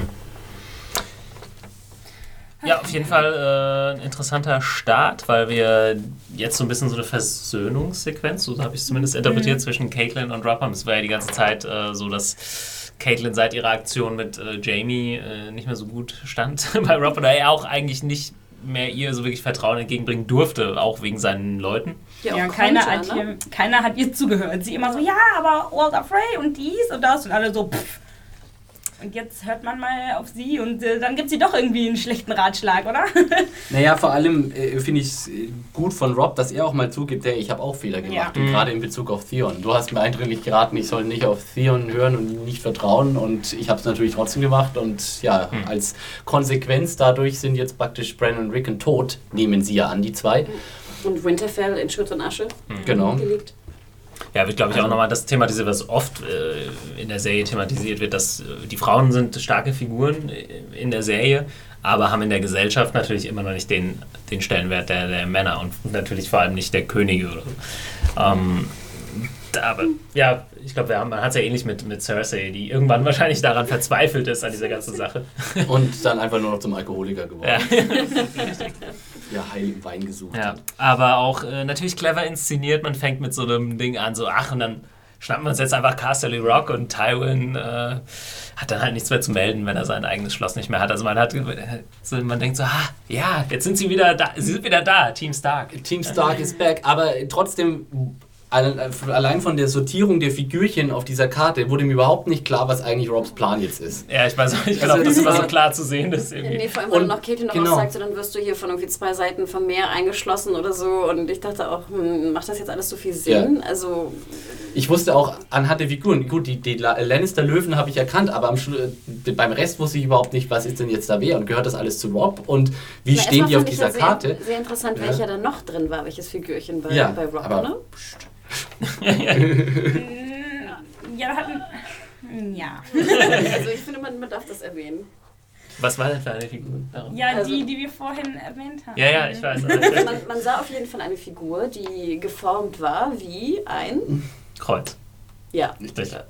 Die haben wir aber schon oft gesehen. Genau. Ne? Das, ist, das, das ist das Kreuz der Boltons. Und ja, die sind natürlich eigentlich noch äh, Bestandteil von Robs Army. genau. das war- Eigentlich. Und dann greift er ja, glaube ich, auch das, das Twin House an. Das war ganz interessant, dass die Twins ja nicht irgendwie jetzt irgendwie eine hässliche Figur hatten als Sondern Symbol, sondern extra so den Twin. Aber auch hier wusste ich nicht, wo. Also warum machten jetzt eigentlich die, die Frey-Männer sozusagen den entscheidenden Ja, Unterschied? das macht Geht's halt da- eben keinen Sinn. Du hast so, Ja. viele, so viele Löwenköpfe und so viele Wolfsköpfe, dann nur ein Bolton X und nur ein Twin House, wo ich mal denke, Ja. wenn sie so viel Wert legen auf die Armee der Twins, dann müssten da eigentlich fünf Twin-Häuser Ja. stehen. Vielleicht hat Rob einfach nur ganz viele äh, Stark-Figürchen, weil das seine Lieblings sind. Und von den anderen hat er nur jeweils eins. Sollte man mehr produzieren lassen. Ja, ganz ehrlich, also ich weiß auch nicht, ob man das so als Zuschauer äh, so genau lesen sollte, diese Karte. Ob das irgendwie. Ich finde es schön, wenn, wenn, macht. so ein Vorhang im Zelt von Rob aufgeht und da sitzt da so ein Typ, der so, irgendwie so, so meißelt, so, so, so kleine Figürchen. Ich brauche noch mal drei Löwen, bitte! Ja, vor allem stellen wir so Rob vor, wie er so drauf hockt und mit so einem kleinen, weißt du, so einem Schieber Genau. die Armeen so her schiebt. Ist so. Ich finde sowieso, dass die Figuren auch ein bisschen zu groß geraten sind. Ich hätte die irgendwie einen Tick kleiner gemacht, aber. Da gibt es bestimmt irgendeine so Special Features Ding, die da wurde dann genau erklärt, wie in welche unglaublichen Detailliertheit und ähm, welchem Aufwand hier hinter diesen Figuren steckt. So. Wahrscheinlich wir noch bestellen und kaufen Ja. in den Shops. Oh, ja. Und dann kann man das nachspielen. Genau, da kannst du so eine Buchstütze draus machen für deine Game of Thrones Bücher. Das ist eine verdammt gute Idee. Ja, auch, ne? Ja, und äh, wir kommen weiter. Also, wie gesagt, der Plan ist, okay, wir ziehen jetzt diese Hochzeit äh, durch, dann haben wir Männer und dann können wir Castle Rock angreifen und können nochmal irgendwie. Ja, ich finde es auch total schön, wie äh, die einfach so davon ausgehen, ja, ja, wir gehen jetzt zu dieser Hochzeit und dann, dann geht's richtig Dann, los. dann geht's richtig los. Äh, ja. Ja, aber es fängt ja auch eigentlich noch ganz okay an. also jetzt nicht sonderlich gut, weil Walder Frey äh, auch erstmal den Assi raushängen lässt, Wie sozusagen. geil ist der Ja. bitte. Ähm, aber ganz kurz, wir, Großartig. wir, wir steigen ein mit der Szene, ähm, quasi Brot und Salz äh, verteilt wird. Und Ich kann mir vorstellen, dass sehr, sehr viele äh, nur Seriengucker da so ein bisschen dem, hä? Äh, what? ja, da versteht man doch überhaupt Äh, weil nicht. es auch erst im Nachhinein, glaube ich, äh, von Caitlin, glaube ich, dann nochmal aufgegriffen wird. Nachher, als es dann eskaliert, sagt sie dann, äh, ihr habt das Guest Ride angeboten und so, das ist ein Sagt Wow. sie wirklich? Ich glaube schon. Sie sagt dann, das ist meine, ein Wow, den man nicht ja. äh, brechen sollte und so. Und dann sagt er, ja, aber ihr habt doch auch. Äh, Ihr habt, du hast auch so viele Schwüre äh, gemacht. Genau. Nee, nee, nee, sie, macht, sie sagt, ähm, Ah, ja, ich schwöre, wir werden keine Rache an euch Ah, nehmen, wenn stimmt. sie jetzt einfach gehen können. Und dann sagt er, nee, du hast auch Nee, alle möglichen ja, ja. Schwüre gebrochen. ja, das stimmt, du hast recht. Ich, Ich glaube nicht, dass sie das sagt. Wird das komplett ausgeblendet sonst? Also das ist halt ein bisschen äh, tricky, weil diese, diese Sache mit dem Salz und dem Brot stellt halt in Westeros, äh, weil wenn man aus den Büchern kennt man das, Mhm. ähm, Guest Ride, ja. das Guest Ride da. Also das heißt, wenn man zu jemandem kommt, äh, ist man quasi, ja, man wird in Sicherheit abgewogen. Also man Ja. schwört quasi, ja, hier wird dir jetzt nichts passieren, wenn du eben dieses Brot gebrochen hast. Genau, das und scheint so eine feststehende Regel und Tradition Richtig. zu Und sein, auch die eine- keiner bricht. Genau. Genau, und das, Das ist, ist also. absolut heilig. Ja. Wenn man dieses Versprechen bricht, dann zieht man den Zorn der Götter auf sich. Also das ist ein absolutes Unding Ein in. Westeros. Ja, ein gesellschaftliches Don't. Ja. Nee, aber es ist nicht nur ein gesellschaftliches Don't, es ist tatsächlich ein religiöser Tabubruch. Und zwar, also ich meine, das sagt ja auch in der Szene Walter Frey, by the rights of the seven, I grant you sacred house guest rights. So, Ja, von Ah, daher okay, wurde es ja schon ein bisschen erklärt, aber Hätte man vielleicht vielleicht vorher schon mal einführen können, Mhm. dass die Ja. Leute ein bisschen, weil es war jetzt das erste Mal, dass wir irgendwie mit diesem Gebrauch in irgendeiner Weise in Ich habe Berührung das gekommen Salz auch sind. gar nicht erkannt, ich dachte, das wäre Reis. Echt? ich sah nur was Weißes irgendwie. Ja. Und dachte Als so, hätte man ähnlich, Reis? äh, was sie zum Beispiel ja sehr gut gemacht haben, ist, dass man mittlerweile so ein bisschen weiß, wie die Hochzeiten ablaufen. Ne? Man weiß, was das mit diesem Cloaking und so auf sich hat. Ja. Und ähm, ja, genau, mit dem Bedding, da wusste man auch so ungefähr Bescheid, weil Tyrion das letztes Mal nicht wollte. Und äh, ja, das kam jetzt so ein bisschen aus dem Nichts. Und, aber ich glaube, es wurde auch deshalb nicht so genau erklärt, weil man sonst vielleicht den Zuschauer so ein bisschen zu, einen starken, zu starken Hinweis gegeben hätte. So, hu, jetzt, äh, jetzt wiegt er sie in Sicherheit, aber da kommt dann bestimmt noch was. Also vielleicht hat man es deswegen so ein bisschen unter den Tisch Aber man hätte es ja irgendwo, selbst in der ersten Staffel, äh, es ist so Mhm. gut, so in Piloten, wenn jetzt die Lannisters zu den Starks kommen, nicht unbedingt, aber irgendwie so, Ja, in so einer relativ banalen Mhm. äh, Anfangsszene hätte man einfach sagen können, und hier ist das, äh, ne, das heilige Guest Ride, hier kriegt ihr Vor Salz allem, das ist Brot. ja echt ein sehr entscheidender Teil dieses Plot-Twists, Ja. sage ich mal. Und die Produzenten sagen ja auch immer, dass sie schon von Anfang an darauf hinarbeiten. Da hätte man äh, sich das schon irgendwie. Und die Serie vorher- ist vorher sonst überlegen können. enorm clever, solche Sachen einzuarbeiten. Ich Ja. meine, gerade zum Beispiel Sam und the Wizard, ne? Und das waren alles irgendwie Callbacks, die irgendwo äh, nochmal so ein Glöckchen zum Läuten gebracht haben. Aber hier war es eben nicht. Also das, ja, vielleicht nicht genug Vorarbeit geleistet. Okay. Schlecht gemacht. Mann, Mann, Mann. Thema verfehlt, setzen 6. Ja. Nein. Also, dann äh, haben wir natürlich Walter Frey, den, äh, ja, den unsympathischsten alten Widerling äh, in ganz Westeros. Und der hat dann natürlich die perfekte Bühne, einfach mal so richtig schön dreckig äh, vom Leder zu Ja, ziehen. das ist auch so sein Ding. Dafür Ja, lebt ja. er auch, oder? Also, das, ist- das macht Walter Frey richtig heiß einfach. Ich finde Ja. schon herrlich, wie er da sitzt und dann so die beiden Finger so losschickt und dann gehen die beiden Mädels so los. Mhm. Äh, die, die, Die ganzen, rein. die, Das Spalier der Genau. Enkel Ja. und Töchter. Da. Ach, super. Wo auch dann die Namen sagt. Ja. Waldra, Waldina, Wall, irgendwas mit Wall. egal, hab Und ich vergessen. die letzte Mary. Was sagt er dann noch? Da sagt er, ja, passt schon. Und da muss man ja auch mal sagen, ich meine, dieses ganze, diese ganze Töchter- und Enkelinnen-Galerie, ähm, so katastrophal, wie wir es eigentlich uns vorgestellt haben, ist es ja eigentlich gar nicht. Ne? Also, Ja, weil wir haben ja die Töchter nicht so richtig gesehen, aber als Catelyn dann am Ende der ersten Staffel zurückkommt und zu Rob sagt, ja, naja, also die Töchter so, hm, naja, Da hat man sich sonst hätte man eigentlich Schlimmeres ne? erwartet. Die waren zwar alle ziemlich ruppig rausgestylt, aber irgendwie jetzt nicht so, dass man sagt, das könnte eine ordentliche Visagistin nicht irgendwie ein bisschen. ne? Also, nee, Große es, ist- Makeover. es, es, ja, es, war, es war nicht so die, die optische Totalkatastrophe, wie man es vielleicht erwartet hat. Shopping Queen. Und ich fand es auch sehr schön, wie das eben Walter Frey irgendwie auch so Rob fast so ein bisschen, und das kommt ja in der anderen, in der späteren Szene nochmal viel mehr, so ein bisschen unter die Nase reibt. So, ja, hätte ich auch, äh, hättest du auch haben können. ne? Ist Sag mal, ja, habe ich das richtig gesehen, dass ein paar von denen schwanger waren? Dachte ich auch komischerweise, ne? Gerade die am Ende auf der rechten Genau, Seite. genau und ich dachte die. so, sollen die jetzt wirklich schwanger sein? Das macht überhaupt keinen Sinn. Also in der Hinsicht wäre es schon, aber irgendwie auch. Ich musste gleich an Croster denken. Ich dachte jetzt halt. genau. Ne? Also das, in der Hinsicht wäre das schon irgendwie dumm gewesen, wenn man eine von denen hätte heiraten müssen. Aber witzig, habe ich auch gut nicht gefragt. das ist mir nicht aufgefallen. Nee, ist mir auch Das nicht. war, sie hält so die Hand, so zwei halten die Hand halt so diese typische Schwangerschaftshaltung. Genau. Unter den, also Unterbauch-Handhaltung. Und da war auch so ein kleines Bäuchlein zu sehen. In Auf diesem jeden Fall, Ja, wer weiß, aber ich glaube, es ging vor allem darum, alle.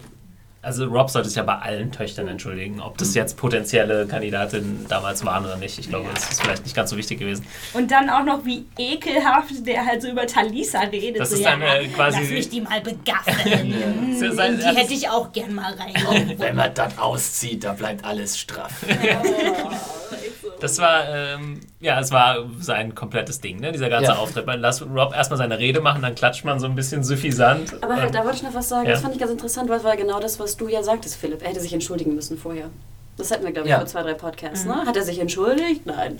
Ne, das war dein großer, äh, deine große Anklage gegenüber Rob. Und Mhm. jetzt, finde ich, entschuldigt er sich und ich fand, es war auch sehr schön und glaubwürdig. Ja. Das war eine sehr gute Ansprache. Majestätisch Tatsächlich? äh, Ja, sozusagen, ja. Also ich bin ja da, ich bin ja da immer noch nicht auf der Seite von Rob. Ich weiß jetzt über die Aber, verschiedenen Gutes, aber ähm, es war, für mich bleibt es immer noch stehen, es war zu spät einfach. It was too little too late, weil äh, man muss ja trotzdem immer noch sagen, Rob ist aus komplett egoistischen Gründen da. Er ist nicht da, weil er wirklich äh, sich mit den Phrase versöhnen will, er ist da, weil er die Männer der Phrase braucht. ja, und ich finde immer, die, die, die Anwesenheit auch von Talisa verdeutlicht ja auch immer, warum er, dass er halt schwach war. Ne? Dass Ja. er einfach wirklich geblendet war von irgendwie seinem, ne? ja. Ja, und Frey schmeißt ihm das ja auch in dieser Szene schön ins Gesicht, so Genau. praktisch, ja, wenn du nicht willst, dass ich sie hier anmache und angaffe, warum hast du sie da mitgebracht? Ja. Andererseits sagt er ja auch, ja, pff, hätte ich auch gemacht. Ja. Also, also es Ja. ist so ein bisschen. Ja, und das ist auch toll, weil ich meine, er ist ja dann komplett respektlos gegenüber Talisa und Rob ist ja schon, hat schon den, hat die Hand am Schwertgriff und äh, Caitlin hält ihn zurück und sagt, Das- der ist einfach so. Ja. Also, ne? Und er sagt ja auch so, ja, das kann ich respektieren, die Entscheidung, weil als ich so jung war wie du, hätte ich auch alles gemacht, um da reinzukommen. Vielleicht ne? wäre es be besser gewesen, wenn er ihn einfach da erstochen hätte. Ja, genau. Aber ich finde auch interessant die Frage, warum Talisa überhaupt mit dabei ist. Weil in dem letzten Treffen war ja Talisa einmal extra nicht mit am Tisch, ne? als dann diese beiden Walter Frey Abgesandten kamen äh, nach River Run. River Yeah. Run. Das war nicht ganz, fast. Ne? Und jetzt hätte ich sie ja ganz ehrlich auch zu Hause gelassen. Natürlich Stehen steigert. in den Büchern nicht auch nicht, nicht Sie dabei? bleibt zu Hause, genau. Ja. Das, ja, stimmt, das Talisa Pendant aus den Büchern ist nicht Affront ist, dabei. sie einfach mitzunehmen. Und ich würde ja auch meiner Frau gar nicht antun, jetzt in diesem Walter Frey äh, ne, angeklagt zu werden oder Ja. begafft zu werden oder was auch immer. Das ist natürlich eine Das ist Sache, halt auch eine die. Beleidigung, sie dann so mitzubringen, Genau. so nach dem Motto, haha, für die habe ich jetzt deine schäbigen äh, Töchter und Enkelin geheiratet. Das ist natürlich eine Sache, die für die Serienmacher äh, sich natürlich gut ausnutzen lässt, nachher in der Szene noch einfach emotional. Und zweitens könnte ich es auch abkaufen, dass man sagt, okay, ey, Rob ist immer noch der König und Der nimmt sie mit, der nimmt sie mit, fuck it. So, Ja, sie ist halt einfach dabei, damit sie sterben kann. Ja, also für, Ja, oder? für die Emotion, ja, für die, für die Serie schon, genau. Also da macht es Ähm, halt durchaus Sinn. Wenn sie überlebt hätte, wäre das ja auch problematisch für den Handlungsverlauf, weil Rob dann ja einen Erben hätte. Ja, das hätte ja auch das Baby sterben können und sie leben können. Aber apropos Baby, noch eine Sache, äh, die mir bei der Szene aufgefallen ist. Er sagt ja dann, ja, ich- was versteckst du denn unter dem Kleid? So. Mhm. Und dann könnte man natürlich sagen, ja, Walter Frey ist ein alter Perversling, der irgendwie Boobies sehen will oder so. Aber es wirkt natürlich auch so ein bisschen so, er weiß, dass sie schwanger Ja, ist. ich glaube, das ist Dann, auch da habe ich kurz an die Briefe und überhaupt hat er da was abgefangen. Wir haben ja noch immer noch unsere große äh, Theorie im Raum stehen Ihr gehabt. wollt ja unbedingt. Die ne? Verschwörungstheorie. Aber ich glaube, Und die ist- wurde dann einfach zunichte gemacht. Und jetzt verstehe ich nicht, warum dieses, ähm, diese Jetzt- Szenen da in der Vergangenheit wir, wir, wir waren. greifen viel zu schnell vor, wir müssen ein bisschen da reuen. Aber in dem Moment ich habt ihr auch ein schon bisschen sagen, dran dass er, genau, dass er das glaubt, weil auch nachher natürlich dann der Angriff ja eindeutig Genau. auf das Kind geht. Genau. Ja. Ja. So, und Ja. ich denke, da muss ja schon eine Kenntnis sein. Woher Man ist ja sieht das Menschenkenntnis oder irgendwie bisschen Brief sieht man's ja abgefangen, Kenntnis könnte ja auch weiblichen sein. Körper. Ich würde das tatsächlich auf Menschenkenntnis dann einfach schieben. Ich glaube einfach, Walter Frey hat in seinem langen Leben oder offensichtlich schon sehr viele Frauen geschwängert. Und der weiß einfach mittlerweile, wie das läuft. Ja, Also, oder Bolton hat es einfach mitbekommen und das erzählt. Stimmt, ja. Ja, Bolton kommt ja ständig rein, wenn die da zugange sind. Der hat das bestimmt mitbekommen. Allerdings theoretisch wusste es ja nur Rob, oder? Und vielleicht halt, ja, der Brief, den äh, Talisa geschrieben hat. Rob hat es ja nie seiner Mutter zum Beispiel Stimmt. erzählt. äh, Aber letztendlich, wohl so ein bisschen sahn, sehend hat man es auch. Oder? Ja, eben. Ja, vielleicht ist es jetzt auch nicht so ein. letztendlich spielt es keine große Rolle und äh, es ist letztendlich auch absolut glaubwürdig, dass äh, Frey es einfach gesehen hat, ohne dass da jetzt eine tiefere Bedeutung dahinter ist. Ja, aber dann kommt eigentlich äh, in der Szene noch so, also nachdem Walter Frey so sein Ding gemacht hat, ist er dann aber auch so, ja, und jetzt ist auch mal gut und jetzt Ja. äh, ziehen wir das durch. Und dann So, jetzt habe ich man euch ein bisschen beleidigt, jetzt habe ich meinen Spaß. Jetzt. Und äh, als Zuschauer, finde ich, denkt man Ja. dann in dem Moment glaubwürdig, durchaus ne? auch, ah, pff, okay, das läuft jetzt. Also, ähm, ja. und weiß nicht, fiebert wahrscheinlich schon auf die nächste Folge und die Schlacht gegen Castle Rock oder so hin. Ich muss aber auch immer lachen, ich weiß leider nicht, wie das, wie das Objekt heißt, aber warum tragen die, die Freys, die sowieso schon nicht besonders hübsch sind, immer diese furchtbar hässlichen Kappen? Ja, Ja. Oh, extrem. ne? Das passt auch immer zu den Nasen. Nee, sie sind auch immer, man hat, ich habe auch immer das Gefühl, man hat ihnen extra Dreck ins Gesicht geschmiert. Also es ist dafür, ich meine, die Freys sind zwar unter den Adligen sozusagen der White Trash, aber sie sind trotzdem noch adlig. Ja. Also da, das finde ich auch, das haben sie ein bisschen, also die waren zu comichaft, die Freys. Die sahen alle ein bisschen, die sahen aus wie die Schlümpfe irgendwie. die. Also die hatten alle so Ka- Kappen auf und waren so ein bisschen, nicht so wirklich optisch unterscheidbar und also es war, war äh, das ist auch ein gigantischer Unterschied zum Buch, nämlich weil in, im Buch hast du zig Phrase, die alle irgendwie mit Namen und tatsächlich auch Handlungen und, und Aktionen irgendwie ins Bild kommen. Und hier ist, äh, konzentrieren sich die Phrase äh, nur auf Walter Phrase sozusagen. Und der Rest ist irgendwie so ja, schmutziges äh, Gesindel. man, man lernt eigentlich mindestens so vier, fünf gut kennen, ne? Little Walder und Big Walder. Genau, sie heißen zwar alle Walter, aber es sind alles unterschiedliche Leute, ja. Gar nicht verwirrend. Ähm, wollen wir ganz kurz auf die Szene mit Arya und dem Hound äh, noch zu sprechen, kommen, bis wir dann Gerne, ja. äh, quasi zur Trauung kommen? Weil ist jetzt ähnlich wie bei John und Bran äh, so, dass Arya und ja, dass sich quasi die Wege kreuzen zwischen Arya und ihrer Family. Sie war noch nie so nah dran und ist dann auch gleich äh, das Thema irgendwie. Arya schaut auf diese äh, Twins und äh, der Hound weiß halt auch genau, was abgeht ne? und sagt so, ja, ich kenne Angst, ähm, wenn ich sie sehe. Obwohl ich ja die Szene vorher noch viel lustiger fand, bevor Gab's sie eine- sozusagen, sie holen doch den Wagen noch. Die hatten wir noch gar nicht, die Szene. Ist das nicht das? Nee, das kommt ist dann. die gleiche Ja, Szene, das oder? ist- Nee, da hatten sie den Wagen da, schon. Da, da ist er doch schon diese Füße von den Schweinen. Ja, so, sorry, deswegen dann habe ich müssen wir noch eine- Nee, richtig, da habe ich es mir falsch aufgeschrieben. Aber dann können wir erstmal äh, über die Szene reden. Genau, sie, sie reisen jetzt zu den Twins und äh, treffen auf einen Mann mit einem Fuhrwerk, was kaputt ist. Mhm. Und ähm, ja, er Ja, fand ich auch wieder ganz witzig. Er braucht ne, ein paar Männer, um das anzuheben. Und dann kommt hier der Hound und macht gut. Das war auch super. Ja. Ich brauche mehr so zehn Männer. Ja, ich mach das. Und dann will natürlich der Hound ihn umbringen. Und äh, das fand ich sehr süß. Diesen Dialog, den Arya dann sagt irgendwie, Mhm. ne? Wie war das nochmal genau? Dass sie irgendwie jemanden kennt, der viel...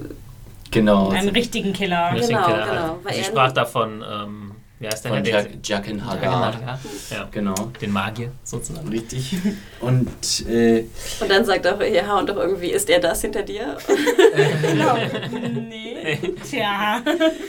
Ja, aber Ja. das, das, das äh, Stark-Syndrom, oder? Das äh, ah ja auch nicht so weit, lang nicht so weit ist, irgendwelche unschuldigen Leute abzumurksen, so im Gegensatz zum Hound.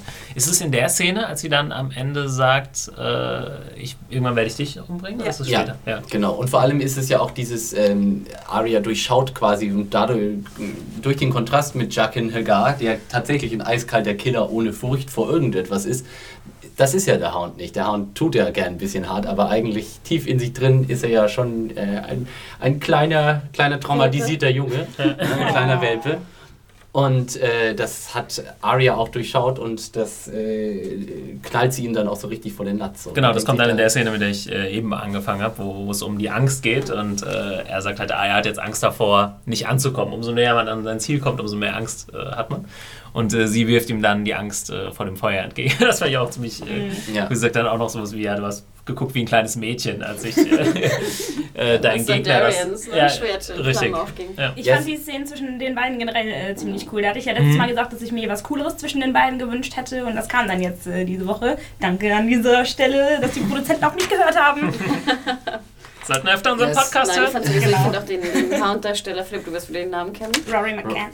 Oder Rima. Ja, richtig. Ähm, ach, ich mag ihn zu gerne. Diese Art, auch wie er spricht, zum Beispiel Ja. mit diesem offenen Mund und diesen kaputten Zähnen. Ähm, super. Ich Also, muss aber ganz ehrlich sagen, ich finde, sie hätten ihn durchaus noch ein bisschen verbrannter machen können. Ich finde, es gibt viele Einstellungen, wo du gar nicht so richtig siehst, dass er eigentlich so die Hälfte von seinem Gesicht so komplett verkokelt hat. Sie verstecken das immer so hinter, der, hinter dem Haar. Das finde ich und ganz süß, als ob also- er so ein bisschen das selber verstecken möchte hinter seinem Haar. Das ist wie so Ja. ein Typ, der ähm, so eine Halbglatze hat und dann immer noch so ein bisschen was drüber kämmt. das- das Mormont-Problem. ja, aber, aber es ist, äh, ich weiß nicht, im, im Buch. Äh, na, okay, jetzt fange ich wieder mit dem Buch an, aber nee, er ist, er ist an so schon so ein hässlicher Vogel, sozusagen so ein gro grobschlächtig, äh, grobschlächtiger Typ. Einfach, dass man das Gefühl hat, ob der jetzt die Hälfte des Gesichts verbrannt hat oder nicht, ist eigentlich auch schon egal. Also ich finde, das, das kommt schon ganz gut rüber, dass das echt keine Schönheit ist und dass der auch ganz schön verbrannt irgendwie im Gesicht aussieht. Ja, ich finde es auch. Und vielleicht ist es auch irgendwo wieder ein Budget-Ding. Ne? Man will den nicht irgendwie stundenlang für jede Szene in der Maske haben. Muss er Also wahrscheinlich ich find- trotzdem, aber. Also ich weiß, dass ich das in der ersten Staffel, ähm, als ich das gesehen habe, war es schon irgendwie so irre. Aber ich glaube, inzwischen haben wir seine Visage einfach oft genug gesehen. Ja, aber da sah, da sah man sie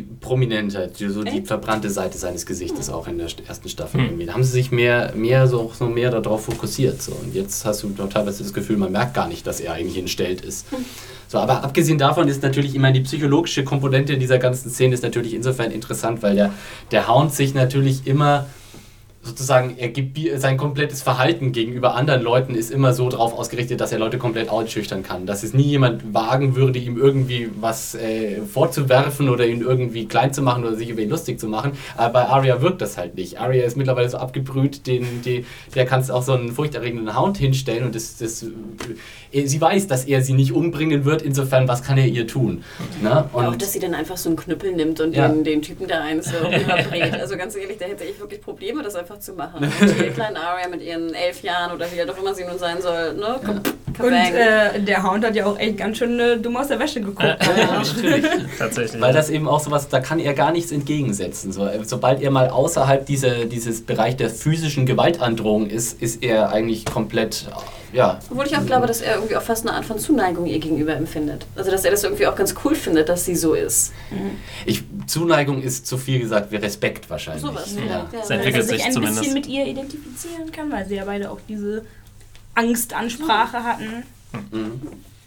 Ja, auf jeden Fall äh, schöne Szenen. Ich bin, da bin ich auch extrem gespannt, wie es weitergeht. Mhm. Es wird ja offensichtlich zwischen den beiden noch weitergehen, was man am Ende der genau. Folge sieht. Aber kommen wir jetzt ähm, zur Trauung zwischen Edme und Rosalind. Also, vorher müssen wir noch mal kurz, kurz bei Arya und The Hound. Ja. Wir haben dann eben noch die Szene, wo sie der Hound genüsslich äh, Schweinefüße reinsnackt ja. und erstmal erst hier so ein bisschen Pausenbrot machen will, während er, äh, bevor es dann zu den Twins weitergeht. Was mich dann irritiert hat, du hast dann die Szene, in der Arya praktisch zu den Twins guckt und habe ich auch wieder von den Räumlichkeiten Probleme gehabt, weil das hat so gewirkt, als könnte man das in 10 Minuten laufen. Also von, allein von der ah. Distanz so. Das wirkte total nah. Da dachte ich mir, nee, die sind doch schon da. Warum läuft sie denn jetzt nicht einfach hin?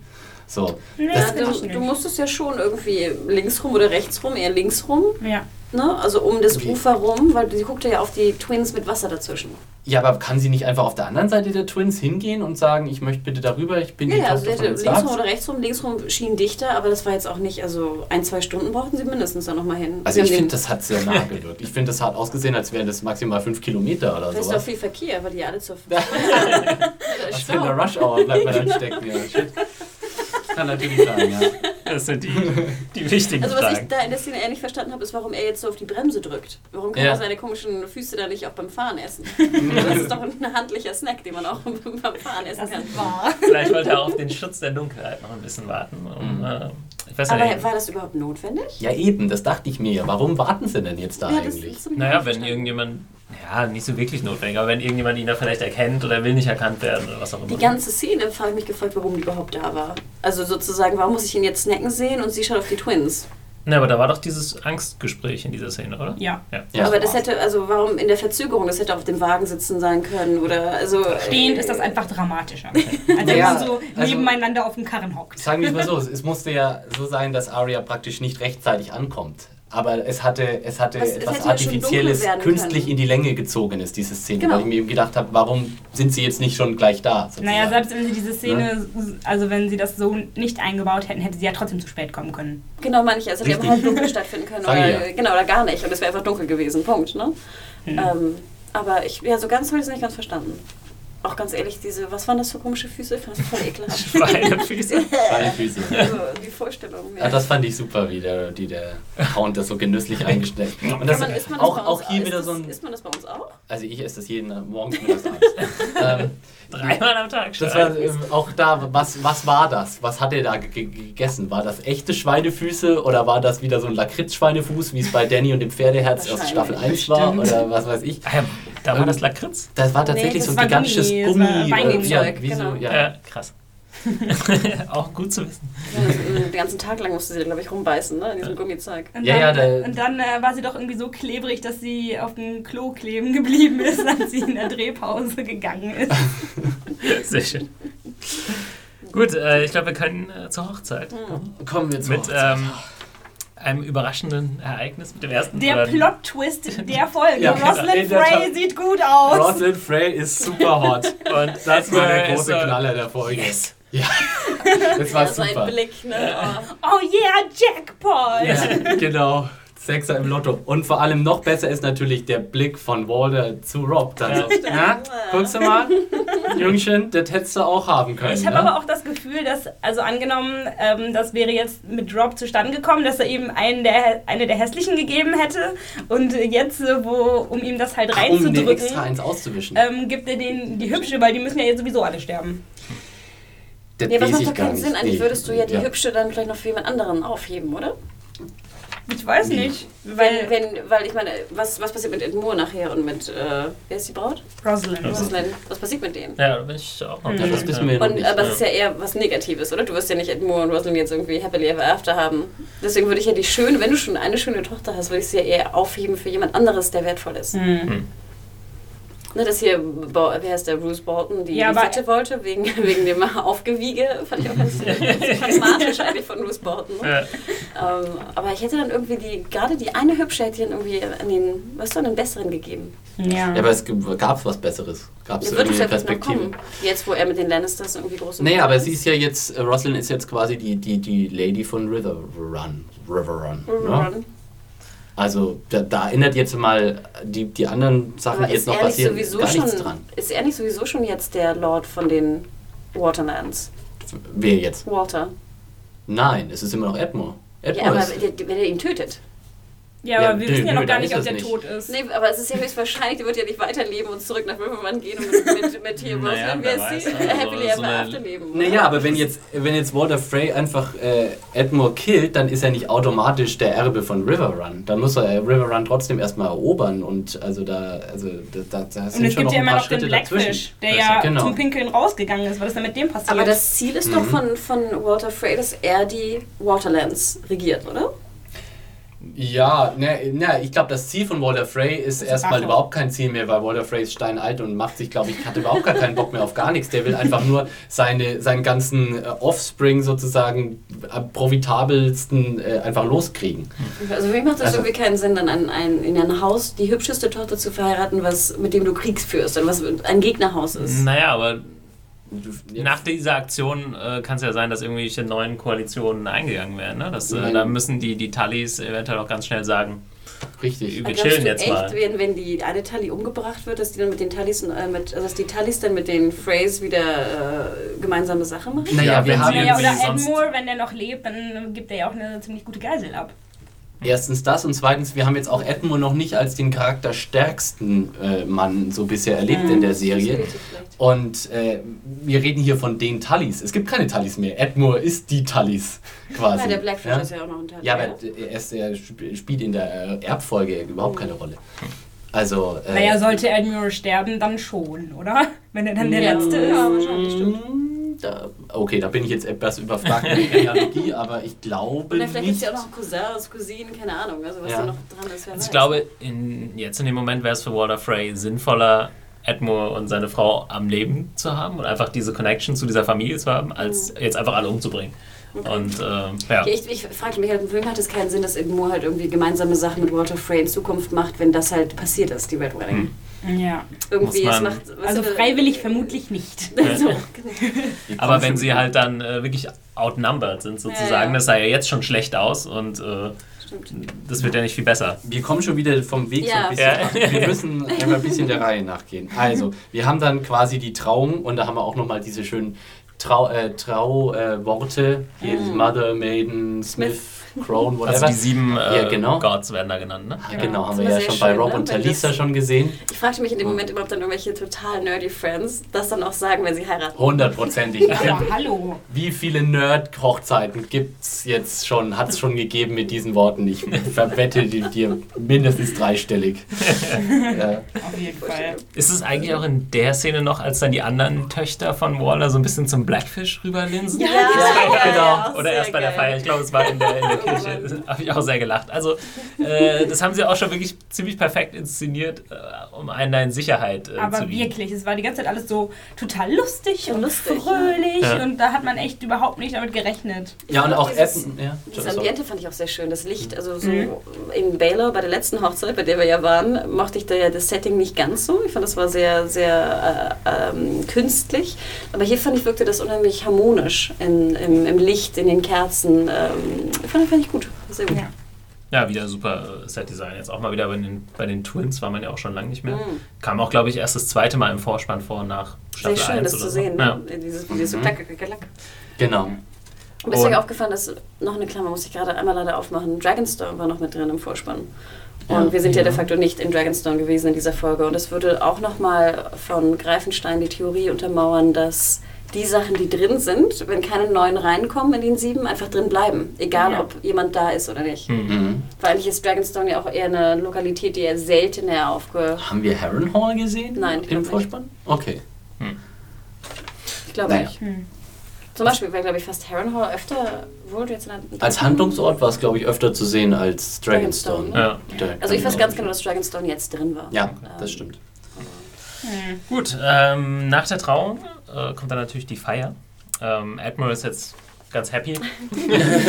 ich glaube, sie reden, ich glaube, Caitlin oder so redet dann auch nochmal drüber. He lucked out. Äh, Habe ich das richtig Mhm. geredet in einer Szene, wo ich glaube, Walter wieder was sagt, dass Ed Moore so bei Rosalind dann so die ganze Zeit auf den Busen starrt? er, Bestimmt. er fummelt so ein bisschen irgendwie. Also, sie verstehen sich zumindest schon ganz gut, hat man den Eindruck. Ja. Ähm, So, man, also ich, der hat so, er guckt dann nur so runter. er kommt auf jeden Fall ein bisschen näher. Das kann schon, das kann schon gut sein. Ne? Ja, das fanden ähm, Caitlin und der Blackfish ja auch echt sehr amüsant. Ja. Mhm. Genau, ja, wir haben dann mehrere kleine Gespräche. Caitlin, Blackfish, da geht's jetzt, das ist ja, glaube ich, nur so, machen noch ein bisschen so Comic Relief-mäßig. Ja. Oder geht's da noch um irgendwas Konkretes? Ich hab's. Nicht Äh, das Wichtigste ist, dass der Blackfish dann geht irgendwie, weil er äh, mal austreten muss. Mhm. Und äh, ja, ich glaube, das, das, die wichtigste Konversation ist dann noch zwischen Rob und äh, Talisa. Und damit dann, damit das Ganze danach einfach nochmal eine Nummer härter wird. Das, ne? ja. ähm, reden sie über den möglicherweise, äh, ja, den, über den Sohn, den sie möglich- möglicherweise in sich trägt. Oder ja, man, sie weiß ja nicht, aber. Weißt du was? Ich hatte gerade die Erkenntnis, dass das ganze Talisas Schuld ist, weil sie beschlossen hat, das Kind äh, Ned Stark zu nennen. Das, Ja. Dann musste das ja sterben, oder? ja, ich habe auch irgendwo gelesen, die wollten Ned Stark zweimal sterben lassen. Kill Sean Bean. Genau, aber, aber eine, schöne, eine schöne Szene auch. Dann hat man nochmal so einen Shot, wo man äh, Caitlin irgendwie so im Hintergrund sieht und äh, sie dann auch so, so ein Lächeln hat und das ist dann irgendwie so, ach, jetzt wird vielleicht doch alles Ja, gut. Genau. Sie hat ihnen endlich ihren Segen gegeben. Ge- Ja, so indirekt, ne? Also es war ja immer so, ach, hätte er das nicht gemacht, der dumme Junge. Und jetzt sieht sie, ja, aber okay, wenn es wirklich Liebe ist, dann. Mhm. Puh, äh, gut, ist ja jetzt nochmal so halbwegs gut gegangen. So, so sieht zumindest in dem Moment aus. Aber dann kommt die Wedding Ceremony und Edmure ist schon ganz begeistert und lässt sich da äh, freudestrahlend aus dem Raum Finde ich tragen. auch ganz schön, dass jetzt mal aufgeklärt wird, was wir ja nicht so genau wussten, was in der Bedding-Zeremonie eigentlich wirklich stattfindet. Und wenn ich es jetzt richtig verstanden habe, ist es ja wirklich so, dass dann also die Frauen den Mann raus begleiten oder wohin auch immer begleiten, die Männer die Frau und äh, der, die dann auch die jeweilige Person ausziehen Genau. und es dann halt wirklich vor Publikum der Akt vollzogen wird. Also das eigentlich... Das- ist das so? Also, da, also ich dachte, man bringt sie halt irgendwie nackt ins Bett und geht dann halt. So, also ich dachte, das ist. Ich glaube auch, dass es so ist, aber ich Also ich meine, das äh, wird jetzt sozusagen live vollzogen und deswegen nochmal die Frage und nochmal die Erkenntnis, dass es ja so ähm, schlimm ist für Frauen logischerweise und nochmal die Frage auch an Caitlin, ob sie das halt auch miterleben musste mit, Ja. mit Ned. Okay, ich, ich habe es jetzt deswegen nie sagt, so interpretiert, dass sie es ja auch, so weit nein, geht. Ned hätte halt irgendwie eine runtergehauen, gerade Ja. weil das halt so ne, mit Ausziehen und... Ja. Und deswegen glaube ich auch nochmal diese Geschichte, warum Tyrion ja auch verhindert, dass es stattfindet, einfach weil das so eine Erniedrigung ist. Mhm. Ja, der ich glaube, also ich habe es eher immer so interpretiert, dass das halt Problem ist, dass die Frauen schon halb nackt da irgendwie durchs Schloss getrieben werden. So. Aber jetzt nicht, dass da irgendwie noch Publikum dabei ist. Nee, weil das wird ja auch explizit erwähnt, dass jetzt bewiesen werden soll, dadurch, dass die Ehe vollzogen ist. Und das kann Ja. ja nur, nur bewiesen werden, Ja, das habe ich so ein Ja, bisschen eher so im vollzogen übertragenen Sinne gemeint, so äh, interpretiert. Also, dass dass die, das ist halt ein Custom, aber irgendwo gibt es übertragen dann, irgendwo gibt's auch eine Grenze. Also, Weil letztendlich Naja. sehen wir es nicht und äh, da, insofern ist es auch nicht so entscheidend. Ja. Also ich meine, ähm, Ich finde diesen Pun oder diesen Reim ganz süß nur mit Wedding und Bedding. Und, Ja, Ja. genau. und wieder so ekelhaft, ne, dass Walter Frey das auch wieder so unbedingt haben will und so. Ja. Genau. Jetzt geht mal bumsen. ja, dann äh, schließt einer seiner Söhne, äh, glaube ich, die Tür. Genau. Einer mit einer Kappe auf. Ja, einer, einer der Schlümpfe halt. Ja. Schließt die Tür. Genau, deswegen haben die wahrscheinlich auch alle diese dummen Kappen auf, damit man direkt äh, die als Phrase identifizieren kann. Aha, einer der Phrase hat jetzt die Tür zugemacht. Da stimmt was nicht. Mhm. Und, äh, dann- ja, das denkt äh, Caitlin dann ja auch, glaube ich. Also da sieht man sofort einen sehr, sehr skeptischen Blick, obwohl sie dann auch eigentlich noch nichts sagt. Ne? Also Nein. ich glaube, sie denken im Moment, hm, irgendwas ist komisch, aber so krass kann es nicht. Ich kann es mir nicht vorstellen. Irgendwie. Ja, ja, aber da war ja auch schon dann diese dramatische Stelle, wo die Musik anfängt Mhm. und sie so diesen besorgten Blick hat. Also da dachte ich eigentlich, Ja. es geht jetzt sofort los. Ja, sie hat, äh, ja, da, da ist auch ein kleiner Vergleich zum Buch. Äh, Im Buch ist Caitlin die ganze Zeit super nervös. Da ist Ja. sie die ganze Zeit voll unter Stress und denkt die ganze Zeit, oh Gott, irgendwas, irgendwas ist hier im Busch. Äh, Genau. äh, Und hier hat man das Gefühl, nö, eigentlich bis zu dem Moment ist bei Caitlin eigentlich alles soweit okay und so. Also sie, Ich denke, es ist für die Serie aber auch, auch sinnvoller, ne? So war der, hat der Spannungsbogen irgendwie mehr Sinn gemacht, wenn du die ganze Zeit schon jemanden in dieser Folge. Das kannst du halt in einem Buch mit einem inneren Monolog Richtig, machen. natürlich, Und äh, das kannst du in, äh, in der Serie schlecht machen. völlig klar. Ja.